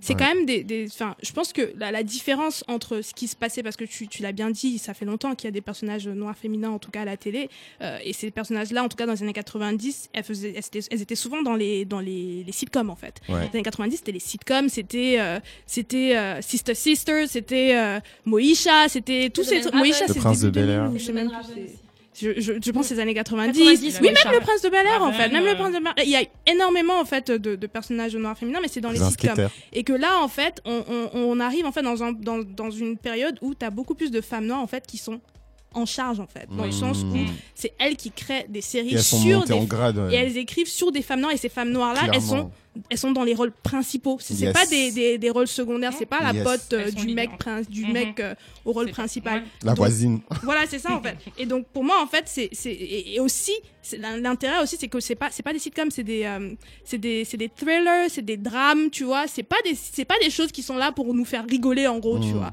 c'est des choses qui sont souvent là pour nous faire nous poser des C'est des questions photographies en fait. Ouais, C'est- des photographies de la vie Des en fait, quelque part, ce qui est fait. Et pour répondre à la question, je pense que la réponse est assez simple. C'est qu'effectivement, il y a de plus en plus de, scénaristes. Il y a de plus en plus Ouais. de scénaristes, il y a de plus en plus de femmes noires qui écrivent et qui représentent ce qu'elles elles sont, de ce qu'elles sont leurs amies. Donc elles sont plus à même de représenter la complexité en fait de notre humanité C'est simple, hyper, c'est hyper simple en fait. Mhm. Et de plus en plus, il y aura de plus en plus de, de scénaristes, de directeurs Inch'Allah. noirs, de femmes noires qui vont écrire comme, comme, enfin, ça marche pas toujours parce qu'on voit que, comme il s'appelle, euh, Spike Lee a s'est entouré de femmes noires. Mais ça, non, mais, mais il y a déjà la démarche. mais, tu je pour, fais. mais, pour, mais pour revenir dessus, tu sais, je repensais à Nola. Darling, mais juste vraiment pour. Lee. Je me disais en fait qu'effectivement, bah, je, je pense que je vous l'ai dit aussi cette semaine, c'est que Nola Darling elle a été créée pour, euh, pour qu'on la kiffe en fait dans un sens, tu vois, parce que bah, elle représente un peu ce qui se passe aujourd'hui dans la pop culture, le fait que bah, t'as des pensées sexuelles, t'as des femmes féministes, t'as ceci, C'est pas cela. intentionnel du coup qu'on Pour moi, justement, j'ai euh, l'impression que c'était pas intentionnel en fait, qu'au final, cette femme-là, en fait, elle, je je vous l'ai dit au début de la semaine, que, que, que cette femme-là, en fait, elle soit détestable. Mais en fait, au final, je me demande si ça, si ça l'était, si ça l'était pas en fait. Si, enfin, si, c'est- si c'était, C'était le but. c'était, c'était le but en fait. Je Ah, me ok, demande ok, si ok, ces femmes-là, elles- c'est une analyse, Mmh. ouais, Je me rappelle ce que vous avez dit dans, dans- quand on a, quand avait fait la, la critique La du film et tout. ouais. Je disais mais même son, même le pers- même l'actrice qui a été qui a été choisie, Ah euh, oui, light même, skin avec des physiquement, yeux euh, clairs, ah euh, machin. ouais. Pourtant, enfin, elle rentrerait entre guillemets dans le dans le tu vois dans, Dans le stéréotype qu'on attend. euh, Elle a femme. pas light skin, hein. euh, Non, elle, elle, elle, elle est pas light Non, mais elle a skin, les mais figures, bon, elle bon, est. choses, elle elle est- elle elle pas light skin, en tout cas elle est pas dark skin. Donc je sais pas. Ah non, elle est pas, coup- elle est pas light skin en tout cas. Mais elle est pas dark skin non Bon, plus. non. Parce que la C'est scène, pas là, Viola parce que- Davis, parce qu'il y, a une- il y a une partie dans, le, dans la série où tu la vois avec l'ancienne, euh, l'ancienne, euh, bah, la première euh, Nola Darling et la première Nola Darling, elle est light skin, c'est Mais après, si on veut faire un euh, personnage, un personnage complexe, on peut faire un personnage complexe. Quand tu choisis Annalise elle Keating, qui est Viola Davis, qui a 49 ans, qui est Ah dark ouais. skin, là, il n'y a pas de discussion. Elle retient des- sa wig. Donc, on voit ses cheveux crépus, bien fatigués, avec ses cernes et ses yeux Mais- qui coulent. Et elle fait du, quoi? Elle fait un petit, ça, je elle fait un trouve. petit 42, un petit 40, je te sais pas. jure. Donc, si on veut faire un personnage réaliste, plus, si on veut faire un personnage qui envoie, Ouais. euh, ben, on fait une Viola Davis, Bah en fait. tu, bah, tu sais Fois quoi? bah, je- je- En faisant donc euh, bah tu How to Get Away with Murder- c'est produit par euh, par Shonda Rhimes mais Mm. c'est écrit par Pete ouais. Donc le mec qui a c'est un, scénariste en fait, c'est un Mm. scénariste il est blanc. Enfin, c'est un mec blanc en fait qui a écrit qui a écrit cette série. Mhm. Et le truc drôle c'est que bah justement dans ce cas-là, c'est vraiment Viola qui donne Qui dit qui Mm. Quelle- donne en fait cette, Mm. cette intensité là à, à son personnage La- en fait. C'est parce scène- que c'est elle qui la- le la joue. Scène, la scène que- de la wig, elle était pas prévue euh, de ce que j'ai compris. Oui, c'est J'avais lu que c'est elle qui avait insisté pour Ouais. euh, retirer sa wig parce qu'elle se dit je peux pas me coucher avec ma C'est perruque, c'est pas réaliste humain, en fait c'est le que, les femmes noires ne se couchent pas avec leur perruque. Donc voilà, retire c'est. C'est le truc le plus. Ou de faire Sénat en allant se coucher, quoi. Je veux dire, j'ai hâte de voir c'est ça, fait. le talent aussi des acteurs qui sont beaucoup plus multiples, beaucoup plus divers aussi. Non, clairement, je pense que je pense qu'il y a pas mal, euh, il y, a, il y a pas mal de facteurs et effectivement, voilà, le fait que les, les, femmes noires soient présentes un petit, dans un petit peu plus de maillons de la chaîne, ça joue aussi. Bah, euh, tout de suite, on va écouter euh, Oumou euh, qui est un choix de Bintou, et on revient juste après la pause musicale.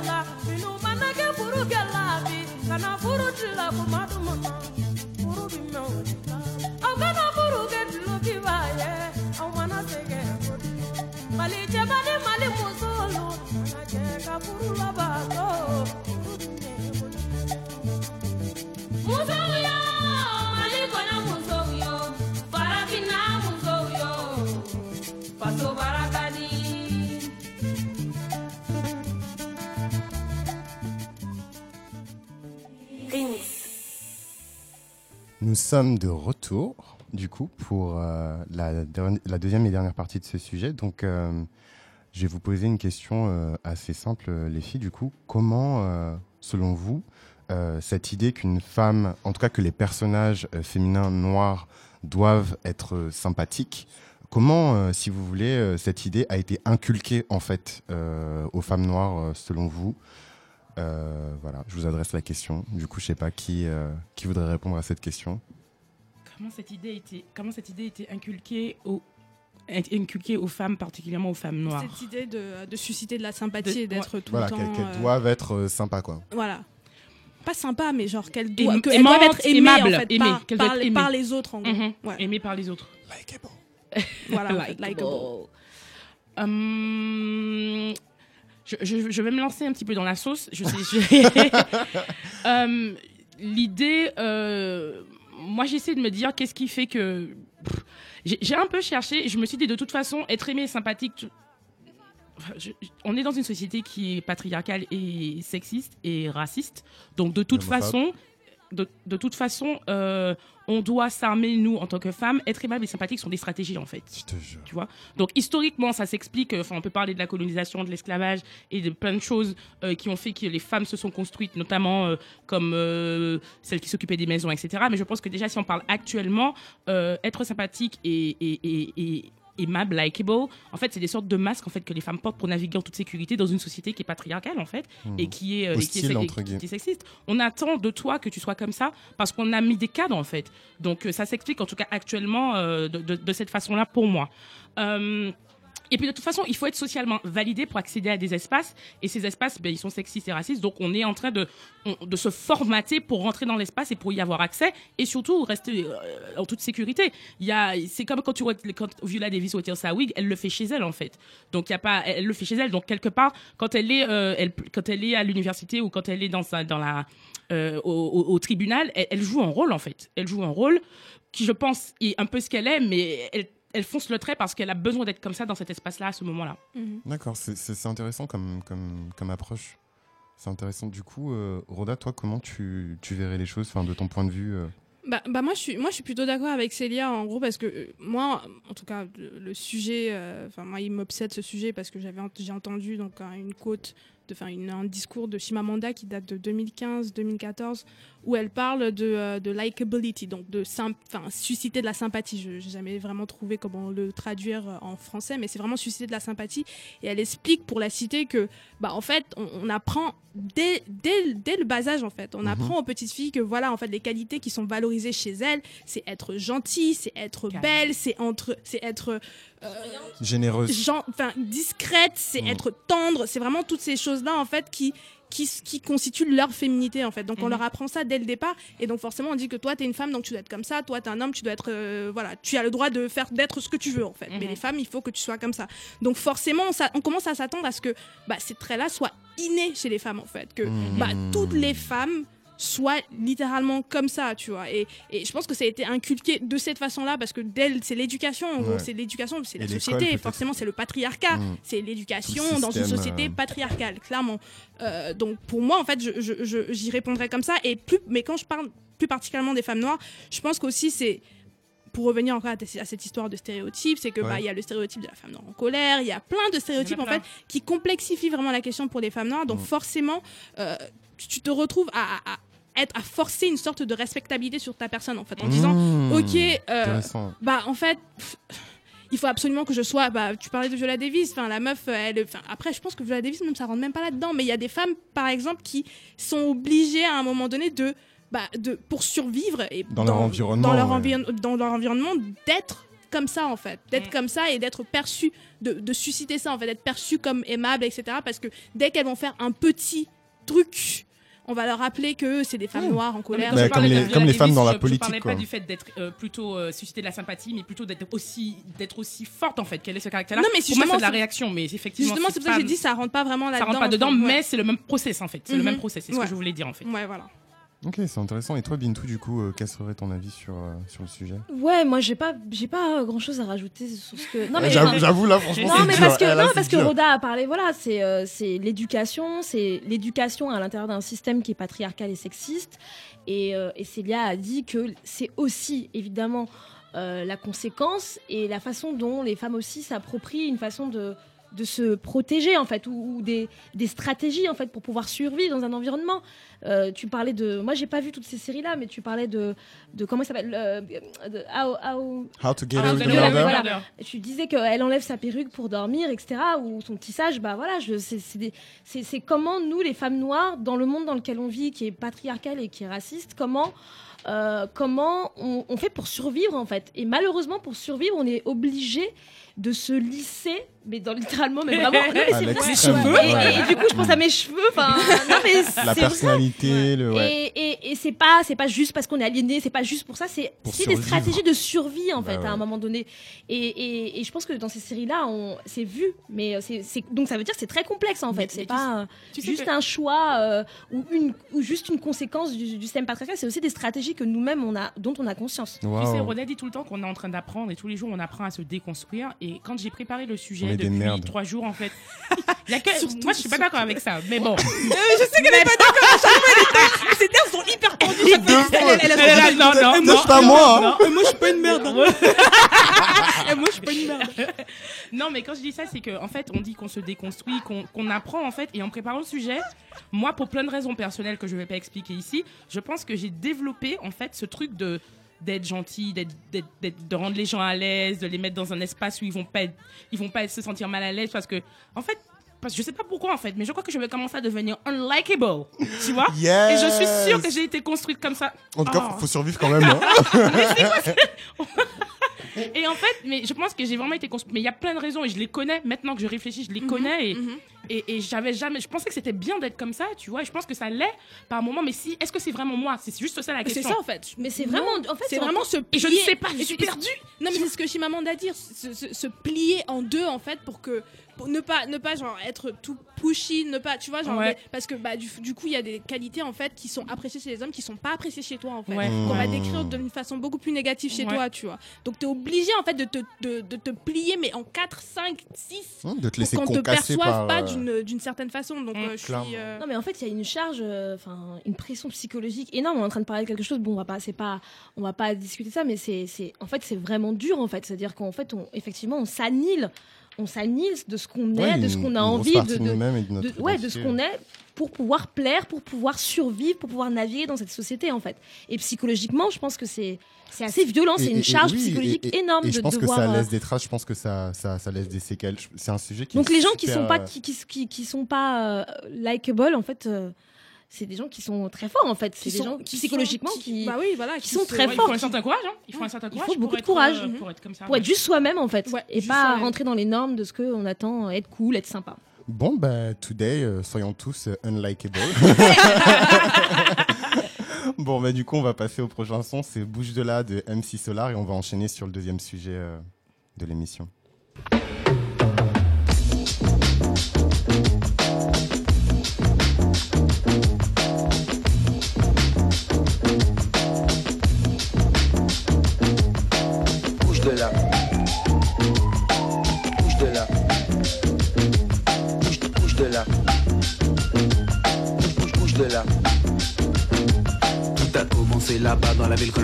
Alfort. Quand je vois une Fatma chelou qui fait vibrer son corps, elle me dit MC Solar, viens là je te donne du réconfort. J'ai dit non merci, c'est très gentil, mais je ne mange pas de porc. Elle m'a fait bouge de là.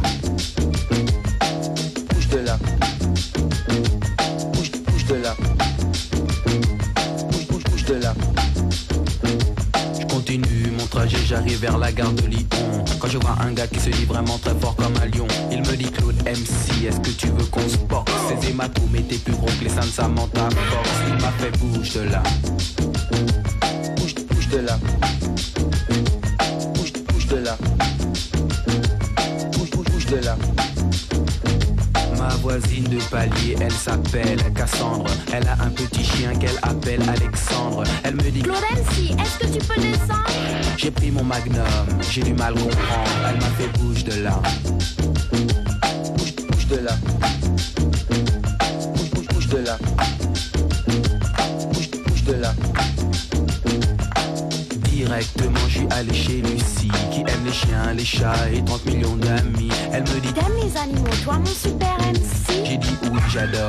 Avec du sel et bien cuit, elle m'a fait bouge de là.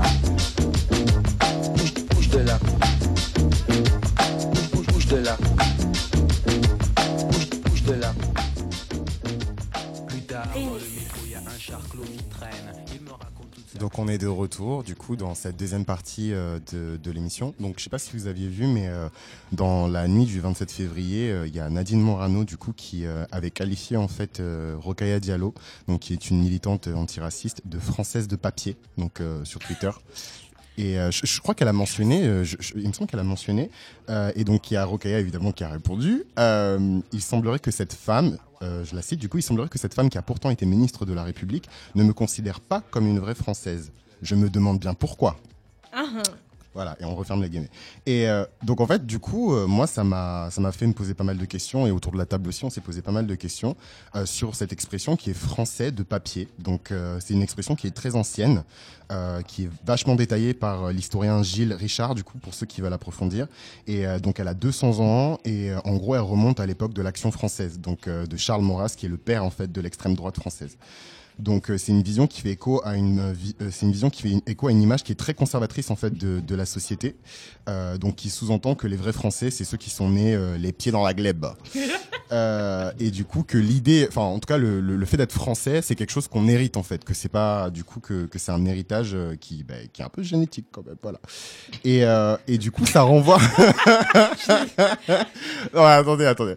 Et euh, et du coup en fait ça ça ça renvoie aussi à, à des images qui qui sont assez fortes quand même euh, aux traditions paysannes, à la France rurale et en fait au territoire français au final. Et du coup, c'est ce qui nous amène euh, donc au, au- au sujet d'aujourd'hui à nous poser des questions sur le territoire et sur la place que nous nous avons en tant que en tant que noirs, en tant qu'afrodescendants euh, sur le sur le, le territoire, notre rapport au territoire. Donc, euh, qu'est-ce que nous nous considérons en fait com- comme euh, notre territoire? Est-ce qu'il existe en fait des, des, des espaces dans lesquels nous pouvons exercer notre autorité? Puisque quand on définit en fait le territoire, c'est l'une des définitions en tout cas du territoire, c'est le, le fait d'exercer en fait son autorité sur euh, sur une, une surface terrestre. Et, euh, et du coup, euh, euh, quelle place on occupe sur ce territoire et qu'est-ce que ça dit sur notre condition en fait? Donc, la vraie question que je veux vous poser, c'est qu'est-ce que vous répondez quand on vous dit tu viens d'où? Voilà. Et euh, voilà, c'est lié à une anecdote et peut-être que je la détaillerai si, euh, si, si on a le temps. Mais voilà, qu'est-ce que vous, vous, vous voulez, vous C'est voulez, le titre, c'est le titre vous, du sujet. voulez, quoi. vous voulez que je donne mon anecdote? Bon. Ah, le sujet vient de toi, dis. Ça vient de toi, donc. Ouais, j'avoue, je fais genre. Et euh, non, en gros, grosso modo, c'était euh, la rentrée des classes, donc je commençais mes études sup et c'était une formation de, de voilà de métier du livre et du patrimoine. Et, euh, et en gros, euh, le directeur de la formation, je suis arrivé en retard, hein, bon voilà. Voilà. Et euh, il m'a chopé dans le couloir et euh, il me regarde comme ça, il me fait. Mais, mais, mais, mais, mais, mais vous êtes qui vous, vous, vous, vous êtes d'où Et du coup, je le regarde, déjà, je suis en retard, j'ai peur, j'ai stress et tout, et je le regarde en mode, mais comment ça, en fait, euh, je suis d'où? Et du coup, j'ai commencé à dire, ben, je suis originaire de nanana, machin. Alors que le mec, il voulait juste savoir de quelle région je venais, parce que les, les candidats, en fait, à cette formation venaient des quatre coins de la France. Mais du coup, ça m'amène à vous renvoyer cette question. Vous, vous répondez quoi, en fait, quand on vous dit, euh, tu viens d'où? Je sais pas, euh, Roda? Tu viens d'où, Roda Tu viens d'où Dis-nous d'où tu viens. Tu viens d'où Non mais il y a c'est nimp dans le studio là, il y a des gens qui, qui rigolent, c'est nimp. Euh, donc en fait moi je pense cette question en fait ça dé- ça dépend ça dépend clairement d'où je me trouve en fait la question je pense. Donc si on me pose la question quand je suis à Dallas on me dit eh tu viens d'où? Là j'ai le seum en fait j'ai le seum je me dis mais wesh il Y a pas de respect. il y a plus de respect respecte-moi. Mais euh, en France en fait la question je la prends assez des fois je la prends assez sournoisement en fait dans le sens où quand on me pose la question je dois avoir ce petit sourire où je me dis ok je vais te retourner la question parce que je sais que t'es pas à la base de Paris en fait. Donc tu vas m'expliquer aussi d'où tu viens toi en fait. et donc euh, et je sais que je l'ai déjà fait avant et, et effectivement quand tu retournes la question aux personnes et je pense par partie je pense je parle pr- principalement de personnes blanches euh, quand tu leur retournes la question en disant mais toi mais ah oui oui moi je viens de et toi tu viens d'où? Ils sont souvent un peu euh, déroutés en fait parce qu'ils s'attendent pas à ce que eux on leur pose cette question là Je te jure. donc ouais, pour moi en fait ça dépend d'où je me trouve et qui pose la question. Donc euh, après je parlerai plus de mon expérience, euh, voilà. Mhm. Euh, donc les deux années en fait où j'ai vécu aux États-Unis, donc cumulé, donc j'ai vécu aux États-Unis, quand on me posait la question en fait je la trouvais normale. Je la trouve, je trouvais que c'est parce que voilà même T'avais si l'air foreign? Bah en fait si bah, à Chicago clairement en fait. Clairement euh, quand tu quand tu marches dans la rue on sait que en gros euh, t'es pas t'es pas d'ici en fait. Même si t'es Mm. noir t'es pas d'ici. Ouais. et même avec ton meilleur accent euh, américain tout ce que tu veux ils sont toujours ils disent but, but, where you, but where you from though? Tu vois? Et tu es là tu dis je pensais que mon accent était euh, un flic mais en fait non.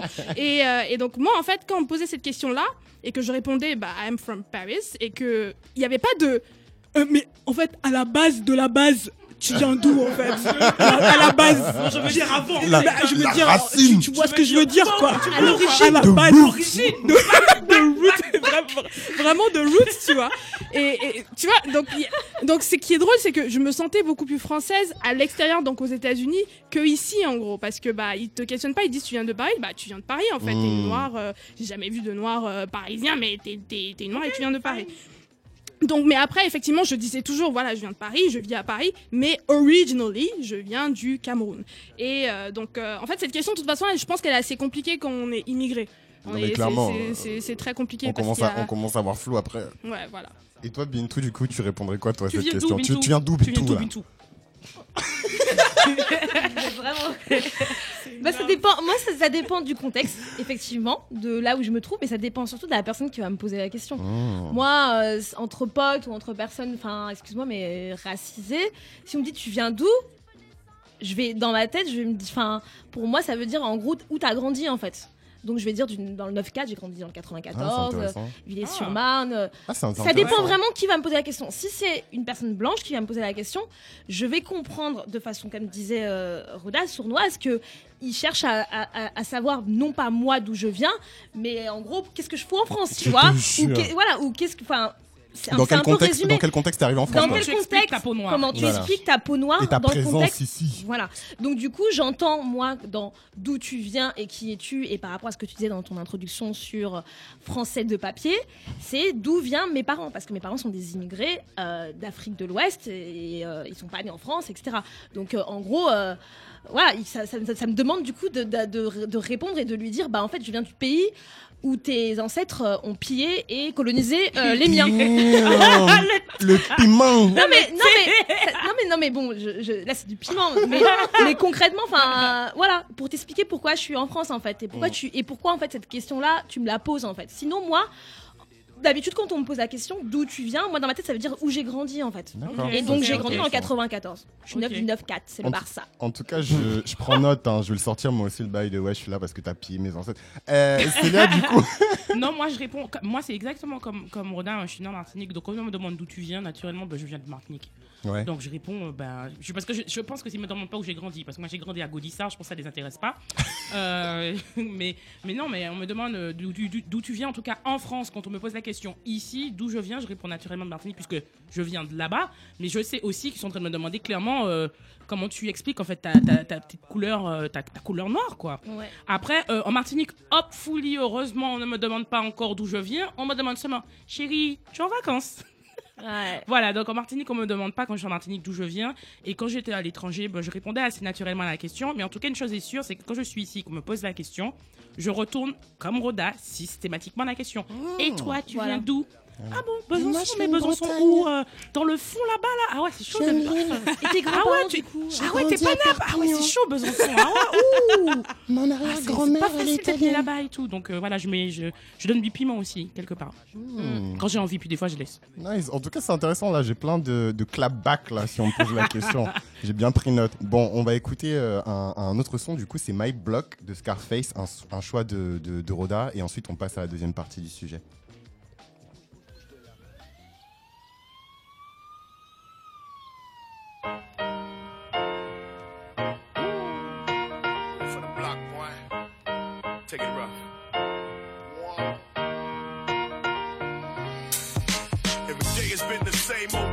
My block. You either working or you slinging on my block. You had to hustle, 'cause that's how we was raised on my block. And you stayed on your hop until you made you a nut on my block. To hang out was the thing back then. And even when you left out, you came back in. To my block from Holloway, Belford to Scott. Rewrote the flocks, we know the spots smoke.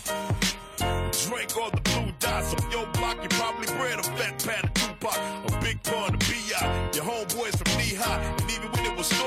storming outside, that me by. That's me, dog, on my block. I ain't had to play the big shot. Knew me back when I was stealing beer from Shamrock, and my nickname was Creepy. If Black Zoo could see me, he'd be tripping. And I he still try to tease me. My block, everything is everything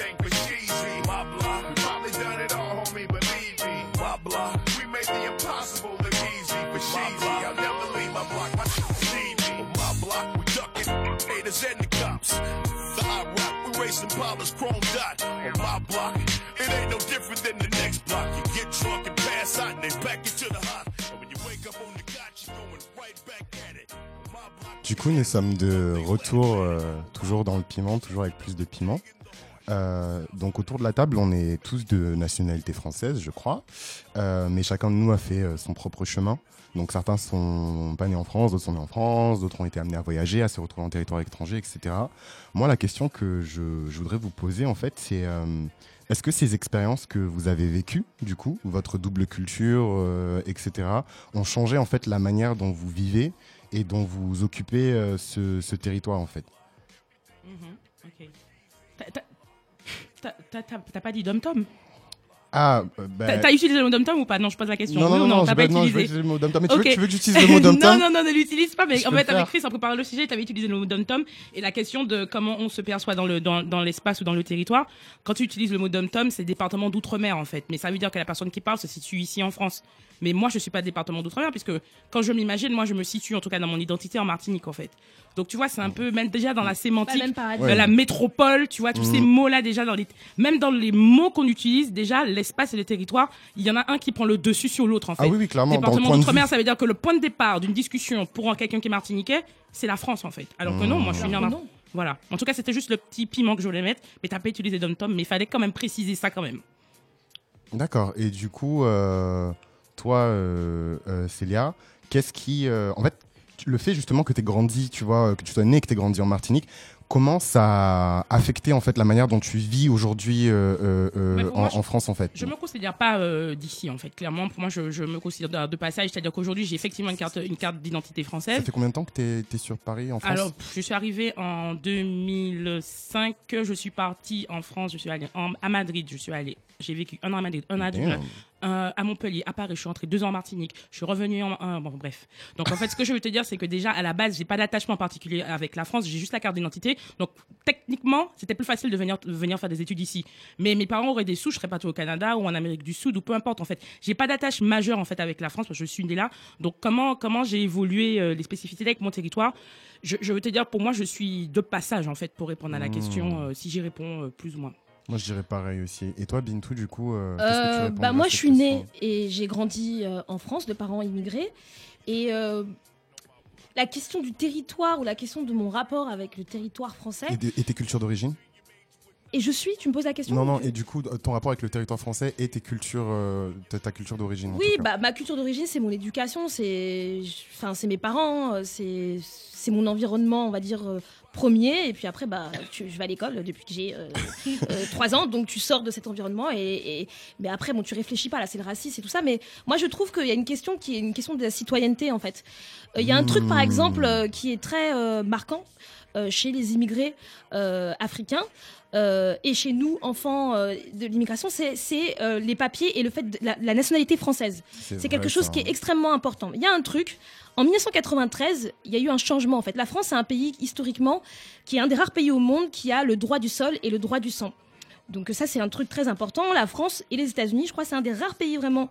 Quand je dis au monde, c'est vraiment ça. hein. Oui, oui, c'est. C'est-à-dire c'est que tu es né sur le territoire français, tu es français. Ça, ça existe depuis le 15e siècle, Ah en oui, fait, oui, depuis très ancien. François Ier. Mm. Donc c'est une histoire très française et pour plein de raisons. C'est pas parce que les mecs ils étaient accueillants, mais la France est une terre d'immigration depuis toujours Mm. et parce qu'aussi la France était un- est- a toujours été un pays impérialiste, un pays conquérant qui a conquis même ses propres régions, qui sont la France aujourd'hui.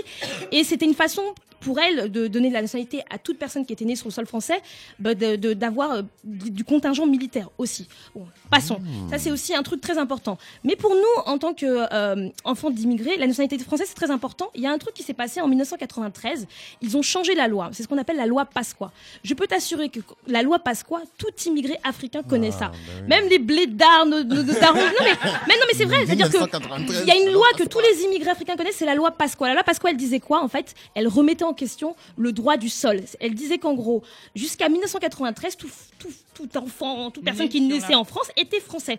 Et en 93, donc sous le gouvernement de euh, un gouvernement de droite où Charles Pasqua était ministre de l'Intérieur, il a changé ça et il a dit qu'en gros, euh, tu nais en France de parents non français, tu n'es plus français, mais tu es français à partir de ta majorité. Donc ce qui veut dire que moi, par exemple, j'ai des petits frères et des petites sœurs. Moi, je suis française parce que je suis née en 1988, donc avant cette loi. Mais mes petits frères et mes petites sœurs ne sont pas français et le seront juste le seront qu'à partir de leur majorité. 18 ans. Putain. Ok. Donc en fait, le droit Après le droit de sol, le droit de euh, sol qui est quelque chose de très constitutif.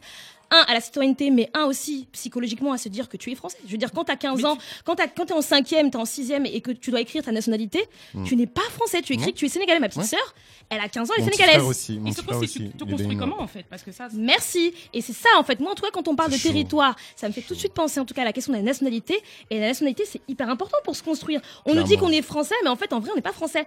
Quand, tes- quand tes parents sont pas français, en tout cas, ou quand Mm, tes parents mm, sont mm. immigrés. Mais c'est Voilà. intéressant du coup parce que moi je suis née en, Ouais, 80 Roda. je suis née en 91 et je suis née à Paris en gros et euh, je suis devenue française à ma majorité en fait. en, ouais, en- quand j'ai déménagé en France et je suis devenue française à mes 18 ans en fait. Après toutes les démarches de naturalisation. Voilà, etc. exactement. Relou, hein. Euh, donc en fait, moi, pour répondre à ta question, euh, comment euh, donc ces expériences-là ont changé la manière dont on vit euh, et on occupe de territoire. euh, cette semaine en fait, je lisais un, un article dans Muse. Muse, donc c'est un un, un magazine euh, qui parle d'art. C'est un, magazine espagnol en gros.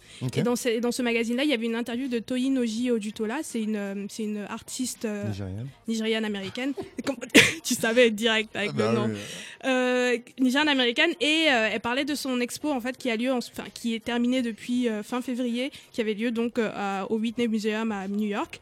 Et euh, elle explique en fait le, titre de l'expo c'est To Wonder Determi- Determine et euh, la, la traduction enfin l'essai de traduction que j'ai essayé de faire c'est errer en, en étant déterminé. Donc en gros elle son le, le concept en gros de, de, de son travail dans, dans cette exposition là c'était que elle c'est une immigrée en fait. C'est une immigrée c'est une femme qui se considère comme immigrée donc américaine Ouais. nigériane américaine et elle a beau, elle a vécu dans pas mal euh, de, de, de, de pays etc et elle expliquait que en fait quand tu es immigré euh, je- j'essaye de traduire directement ce, que- ce qu'elle dit, c'est que en gros quand tu es immigré et que tu que tu te balades dans un espace, en fait tu ne devrais pas te faire plus petit, parce qu'elle considère en gros que euh, quand tu es immigré, en fait que tu vis dans un pays par exemple, t'as jamais l'impression que tu que tu appartiens à ce territoire-là et donc tu dois tout le temps t'a- t'ajuster en fait au territoire.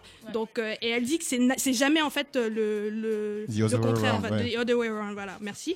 Euh, que tu peux être dans un pays pendant 30 ans, tu payes, euh, tu payes tes impôts, tu payes ton mortgage, tu payes, tu as, tu as une maison, etc.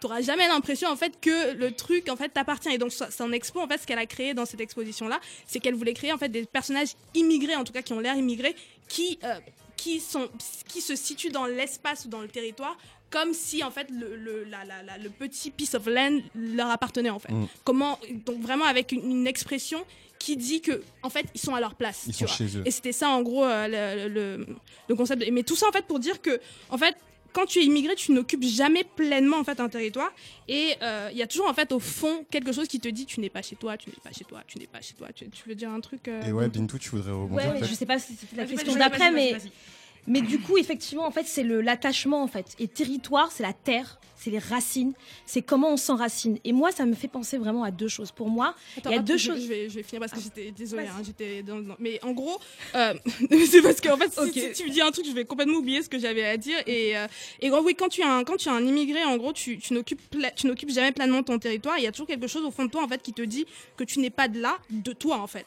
Et en plus de ça, le territoire te rappelle constamment que tu n'es pas, en fait, le bienvenu. Il te Ouais. rappelle complètement, ça. constamment, en gros, parce que tu as les règles, donc, qui sont appliquées au territoire, qui te disent, mais moi, je parle pas de moi parce que forcément, maintenant, j'ai ma nationalité française, mais il y a des personnes, par exemple, immigrées qui doivent aller tous les mois, à la, enfin, tous les ans à la préfecture. renouveler. Par exemple, tu vois, ce petit bout de papier, dans certaines conditions, parce que c'est pas non plus comme si ils allaient juste, euh, ils donnent le papier, c'est bon, terminé. jamais. C'est quand même Tu le te lèves à parcours 3 du combattant. matin. Voilà, c'est 3 ça. Faire heures la du matin queue. pour faire la C'est queue ça, pendant pour 4 faire heures. la queue.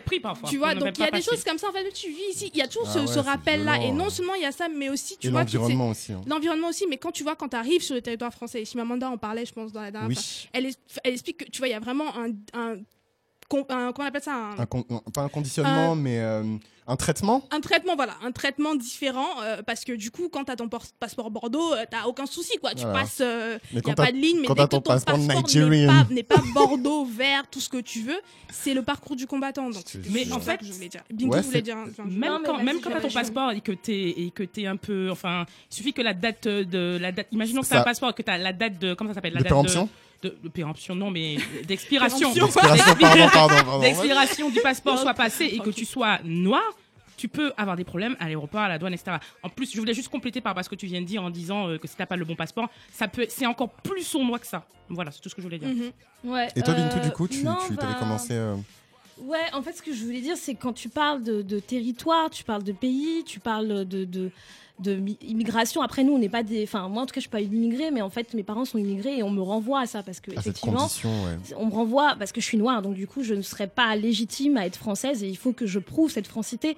Mais moi, il y a un truc que je trouve, en, en, en- en truquant sur ce sujet, en réfléchissant sur ce sujet, il y a deux choses qui, pour moi, marquent en fait de façon très symbolique l'attachement à un territoire et la façon dont on peut se construire sur un territoire. Enfin, il y a deux choses très symboliques dans la vie. Il y a la première chose, c'est avoir une acheter, avoir un bien, avoir une maison Ouais. quelque part. Parce que quand on parle de territoire, on parle de terre, on parle d'enracinement. Et en fait, avoir une maison, avoir euh, on n'a pas parlé de la fait, de fait d'être d'avoir une d'être originaire d'une région. Mhm. C'est pas une question de propriété, c'est une question Mhm. de d'où tu viens. Chez nous, par exemple, on dit que quand quelqu'un tu demandes à quelqu'un d'où tu viens, il va te dire son, Son village, village. d'origine. Et ici aussi, c'est pareil en fait. Ouais. Les, les Français, excusez-moi, mais les Français blancs, ils ont, ils ont euh, une maison familiale, ils ont Ouais, la maison de ouais. campagne ou ils ont une maison de leur grand-mère, de leur grande-tante Ouais. qui est dans le sud, Voilà, qui est en Normandie. Donc ils ont une identité qui Avec est le travail de ancrée. la terre, non mais qui est ancrée vignes. territorialement. Clairement, Et ça, c'est la maison. Et il y a une deuxième chose Mhm. qui marque profondément aussi le rapport à, à- à- à- à la terre et à l'enracinement dans un Ouais. territoire, c'est où est-ce qu'on est enterré? Où est-ce qu'on s'enterre? Et ça, c'est une question très importante pour les immigrés. En tout cas, moi, je parle pour les immigrés africains, c'est que souvent, et il y a eu, euh, moi, j'ai lu un, un ouvrage qui dit que euh, euh, y a euh, 48% euh, des immigrés d'Afrique sahélienne, et en fait, si tu rajoutes Afrique sahélienne et Afrique centrale, c'est beaucoup plus que la majorité, donc c'est presque 60% qui se font enterrer dans leur pays d'origine. Et, et ça, c'est un, peu glauque euh, peut-être de demander ça, mais Non, non. si on se demande autour de la table où est-ce qu'on voudrait Non, non, être enterré. Mais je crois que tu connais la réponse. Hein. Moi, jamais. tu vois, non mais c'est con, mais Non, mais c'est ça. Excusez-moi, moi j'ai enterré mon père par exemple, bled. et mon père Non, il m'a posé ça. la question, et, et c'est hyper, et c'est deux choses pour moi très symboliques de l'enracinement et de son rapport avec la, avec le territoire. Comment tu construis, voilà. Mais, mais, mais c'est- intéressant que tu poses ces questions-là. Euh, on, on, on- Peut-être, Célia, t'avais avais, quelque chose à dire? Non, en fait, au départ, j'ai commencé euh, le sujet en parlant de, de mon, mon- approche par rapport au territoire de manière très personnelle. Et puis après, vous avez parlé effet, des migrations et des Mhm. rapports, etc. Il y a une chose en préparant le sujet, j'ai failli passer à côté. En fait, vous savez euh, qu'il y a eu euh, ce qu'on appelle le BUMIDOM, en fait, le Bureau du développement des migrants du département d'outre-mer, où en fait plus de 200 000 euh, Antillais, parce que j'aime pas ce mot-là, mais Antillais, en, et je vais pas rentrer dans les détails, ont en fait ont, ont- ont immigré en France, en fait. Euh, parce qu'en fait, il y a eu, il y avait une crise économique euh, dans les Antilles. Il y avait aussi des problématiques en fait de démographie où, la démographie a explosé dans ces espaces-là. Et en fait, euh, Debré, si je me trompe pas, a mis en place le Bumidum pour faire venir en fait ces personnes-là en France pour et aussi parce qu'ils avaient besoin de main d'œuvre à ce moment-là dans les hôpitaux, dans les dans la fonction publique, etc. Donc pourtant, ces gens-là qui étaient bien français, qui ont bien émigré en France au travers du Bumidum, étaient ont euh, on n'a pas été payés de manière euh, juste. Euh, ils ont eu des promesses auxquelles ils avaient, on leur a fait des promesses auxquelles on n'a pas tenu, et ils ont souffert de précarité. Ils ont été parqués dans des endroits, notamment dans, on pense à Aulnay, on pense à Sarcelles, etc., où il y avait la majorité de ces gens-là du Bumidum qui ont été parqués dans ces endroits-là. Donc ces gens-là, on leur pose la question, mais quel est votre rapport avec le territoire? Ils disent, mais nous, on est arrivé en pensant que ben on allait est-ce que la France serait un, piste, un, un- un bout de chez nous Et en fait, ils ont souffert euh, de, de précarité, de discrimination, etc. Et au final, le plus gros problème, c'est que quand ils reviennent en Martinique, en fait, on, ils, ils appartiennent plus au territoire parce qu'ils ont malheureusement passé beaucoup trop de temps en fait en France et on leur rappelle tout le temps en fait qu'ils viennent plus de là. Donc je voulais aussi parler de, de- du Bumidum parce que je pense que c'était important. Non, non, je pense que c'était super pertinent, euh, euh, euh, effectivement, euh, Célia. Euh, juste très rapidement, je pense que voilà, on, on- on sait que les, les populations noires, en tout cas afrodescendantes en France, elles sont surreprésentées, en tout cas dans les médias, euh, euh, euh, en, en banlieue, en tout cas en périphérie des, des, euh, des, des- des métropoles. Il y, y a cette représent- des villes, pardon. euh, Il y a- il y a cette représentation du coup qui, qui est assez accentuée. Du coup, moi, je, je voulais vous poser cette, cette dernière question. Euh, euh, pourquoi, selon vous, en fait, euh, il y a cette euh, en anglais on dirait imagery, mais genre ce, ce, ce cette ouais dans, dans l'imaginaire commun, dans l'imaginaire collectif, pourquoi le, le, le, le, no- le noir, si je puis me permettre, est souvent représenté euh, du coup dans ce type de territoire là, du coup qui est en, assez en périphérie de la ville. Et vous, par rapport à vos expériences personnelles, comment vous justifierez euh, ce, cela? Toute façon, moi, je rebondis sur le Bumidum, je vais faire une réponse très rapide. Ouais. Euh, quand ils sont, quand ils, quand ils ont euh, migré en fait ces Antillais-là, ils ont été, euh, il y a des espaces qui étaient réservés pour eux, notamment en Île-de-France. Ouais. Les Réunionnais, je prends l'exemple des Réunionnais, ils ont été beaucoup, a- on a eu pas mal de personnes dans la Creuse, par exemple.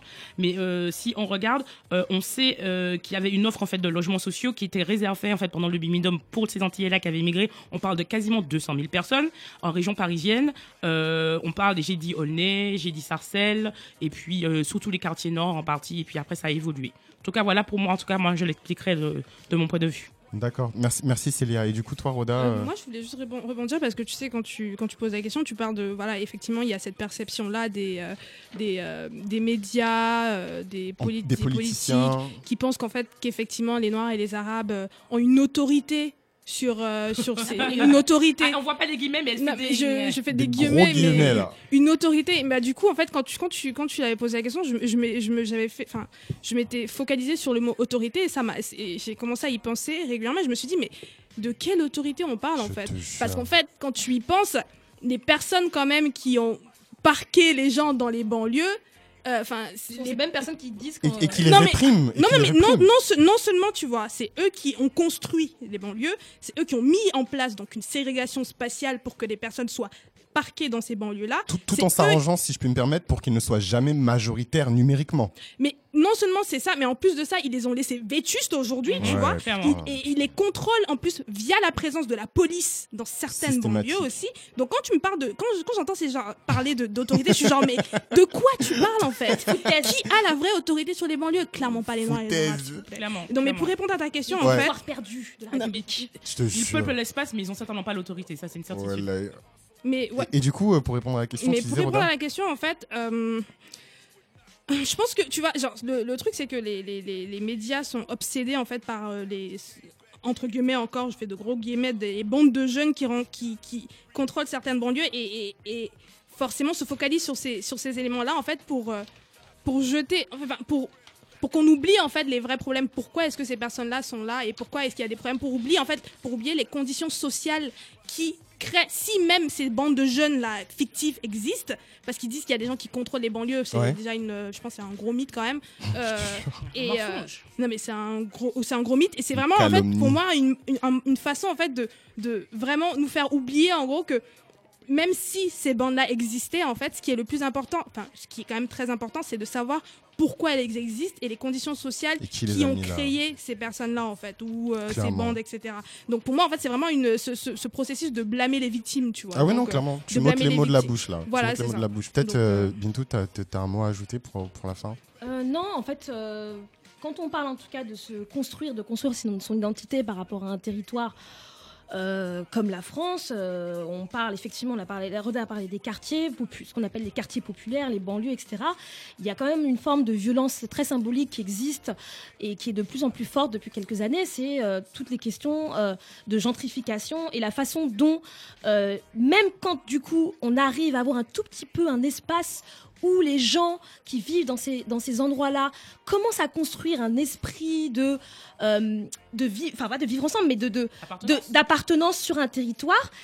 Quand ça commence, en fait, on, on leur coupe ça, vraiment. on On leur, reprend. on leur reprend ça. Et comment on leur reprend? Bah, En venant s'installer, en, bah, c'est ce En qu'on appelle la- gentrifiant. en gentrifiant. En Donc la gentrification, c'est des, des, des, des, euh, des populations un peu plus riches qui viennent s'installer sur les sur les quartiers ou les zones qui sont les plus proches en fait de la périphérie Oui, oui, centrale comme ça. Paris.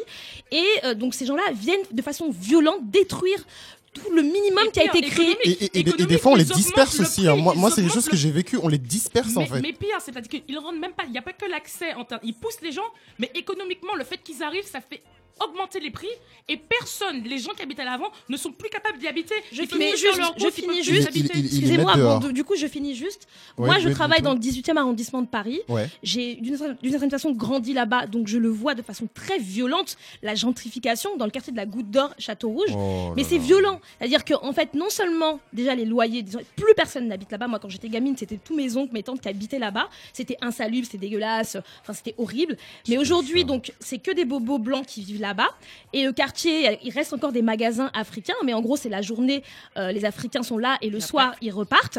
Et tout est en train de changer. Donc, il y a les magasins quoi qui changent. des galeries Non, c'est ouais, il y a des galeries, il y a euh, un fleuriste. Non, mais c'est con, mais il y a un fleuriste. Il y a les choses dont les gens, on va dire les les, pro- les trucs de première nécessité, tu vois, Ouais. n'existent plus. Donc du Ouais. coup aussi, ça fait que les gens, donc du Ils coup, sont obligés de partir. partent. Et il faut pas oublier que tous ces gens-là qui habitaient là dans les années 80-90 ont été re- refoulés dans les banlieues comme Grigny, en tout cas très Clairement, très loin. clairement. Et ça, ça a un énorme impact après euh, sur la façon dont aussi les gens peuvent se construire par rapport au territoire. Donc quand ils ont un tout petit peu de bout de territoire, en fait, on leur enlève aussi ça violemment. C'est ce qui se passe aujourd'hui. Je, voulais juste rajouter un petit truc, vraiment trois secondes, excusez-moi. Mais tu sais, en fait, j'étais obsédée par cette question là de savoir pourquoi, en fait, de la question de la gentrification, et je me disais, mais euh, comment est-ce que, enfin, qu'est-ce qui se passe en fait dans la tête des personnes? Enfin, je, je me posais la question, j'ai pas la réponse, tu vois, mais que, bah, en fait, c'est- que ces banlieues-là ou ces, ces territoires-là ces territoires-là, ils, ils sont, ils sont donc créés et ils sont censés en fait euh, abriter en fait une sorte de désespoir parce que c'est fait en fait. Je pense c'est fait exprès en fait que ce soit vétus, que qu'on parque des gens là-bas, etc. Et qu'ils s'attendent pas et comme tu le disais, ils s'attendent pas en fait à ce qu'à un moment donné, des jeunes donc qui qui les jeunes fils d'immigrés, enfants d'immigrés, puissent avoir ressentir ce, sens- ce- voilà s'approprier cette banlieue-là, ce qui est- créer des codes culturels, créer de, du verlan, Des créer des choses en fait qui Merci, qui Roda, justement merci. les Merci. mettent, qui les connectent ensemble de cette façon-là, tu vois. Et qui permet de les reconnecter aussi à l'échelle nationale. Et que, juste- et que justement, quand ça, ça se passe, en fait, ils se disent Ah, mais merde, ce que je- le désespoir que je voulais créer, il n'est pas là, en fait. Donc, je vais reprendre, en fait, ce territoire, en C'est fait. là. horrible. Je vais reprendre ce truc. Donc, voilà, Et on c'est blanchit, et donc on blanchit, mais après, musicalement, artistiquement, Voilà. culturellement, on même blanchit Pour les remettre encore en périphérie même de la culture. C'est horrible. Franchement, c'est un sujet qui est super dense et euh, qui me tenait vachement à cœur. Je suis super content euh, d'avoir reçu euh, vos, vos témoignages. Du coup, on va, on va, on va malheureusement se quitter. L'émission Ouais. est déjà finie sur, sur cette note-là. En tout cas, moi, je vous remercie de, de- d'avoir confié du coup euh, vos, vos témoignages. Et du coup, bah, on se retrouve dans, dans 15 jours euh, normalement. Euh, là, on va écouter podcast. du coup. euh, Vous pouvez nous retrouver le podcast sur SoundCloud, Instagram, euh, Twitter, euh, Piment avec 4 i. Oui, on vient de lancer du coup notre compte Instagram, Instagram, donc si, c'est Piment avec 4i, vous pouvez nous follow. Euh, bah, du coup, j'en profite pour remercier Gaël qui s'est occupé du live tweet en direct Si, si. sur, euh, sur Twitter, l'équipe technique de, de, de Rins. Euh, donc vous allez retrouver le, le Piment donc sur SoundCloud. On va, on, on va rajouter également euh, la plupart des sources sur lesquelles on s'est basé pour Ouais. Pour faire les différentes émissions et rajouter peut-être euh, les, les, les parties sur lesquelles on allait un peu vite. Et les playlists La playlist. musicales. Et, et toutes Et les, les playlists musicales qui sont sur disponibles sur Spotify. Voilà, euh, Play. Et euh, Play sur Piment. Play sur Piment. Et du coup, ben, on part en exil. euh, on se quitte sur Exil de, de Ralph Tamar. Et juste après, juste après, un mix de DJ Khaled. Merci Chris. Merci Chris. Merci, Chris. De rien. À bientôt, les amis.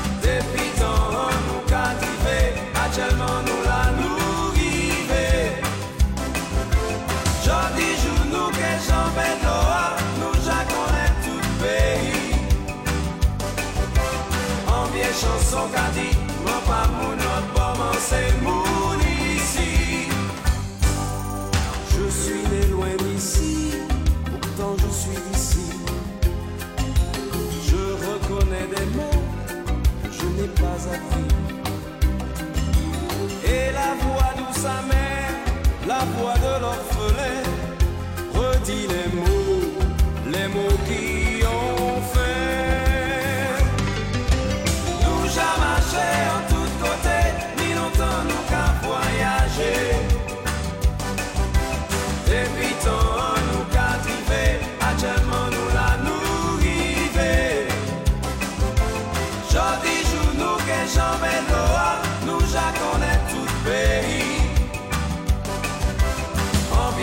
soca.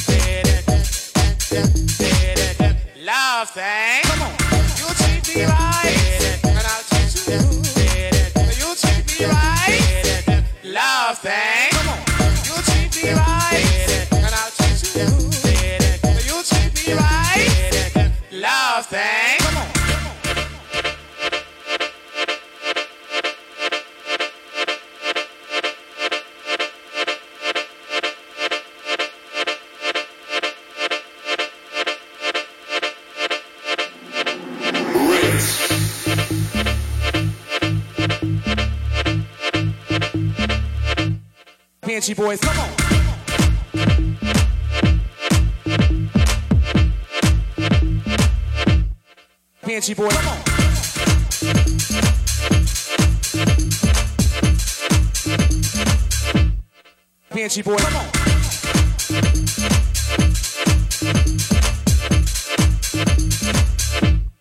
Banshee boys in town.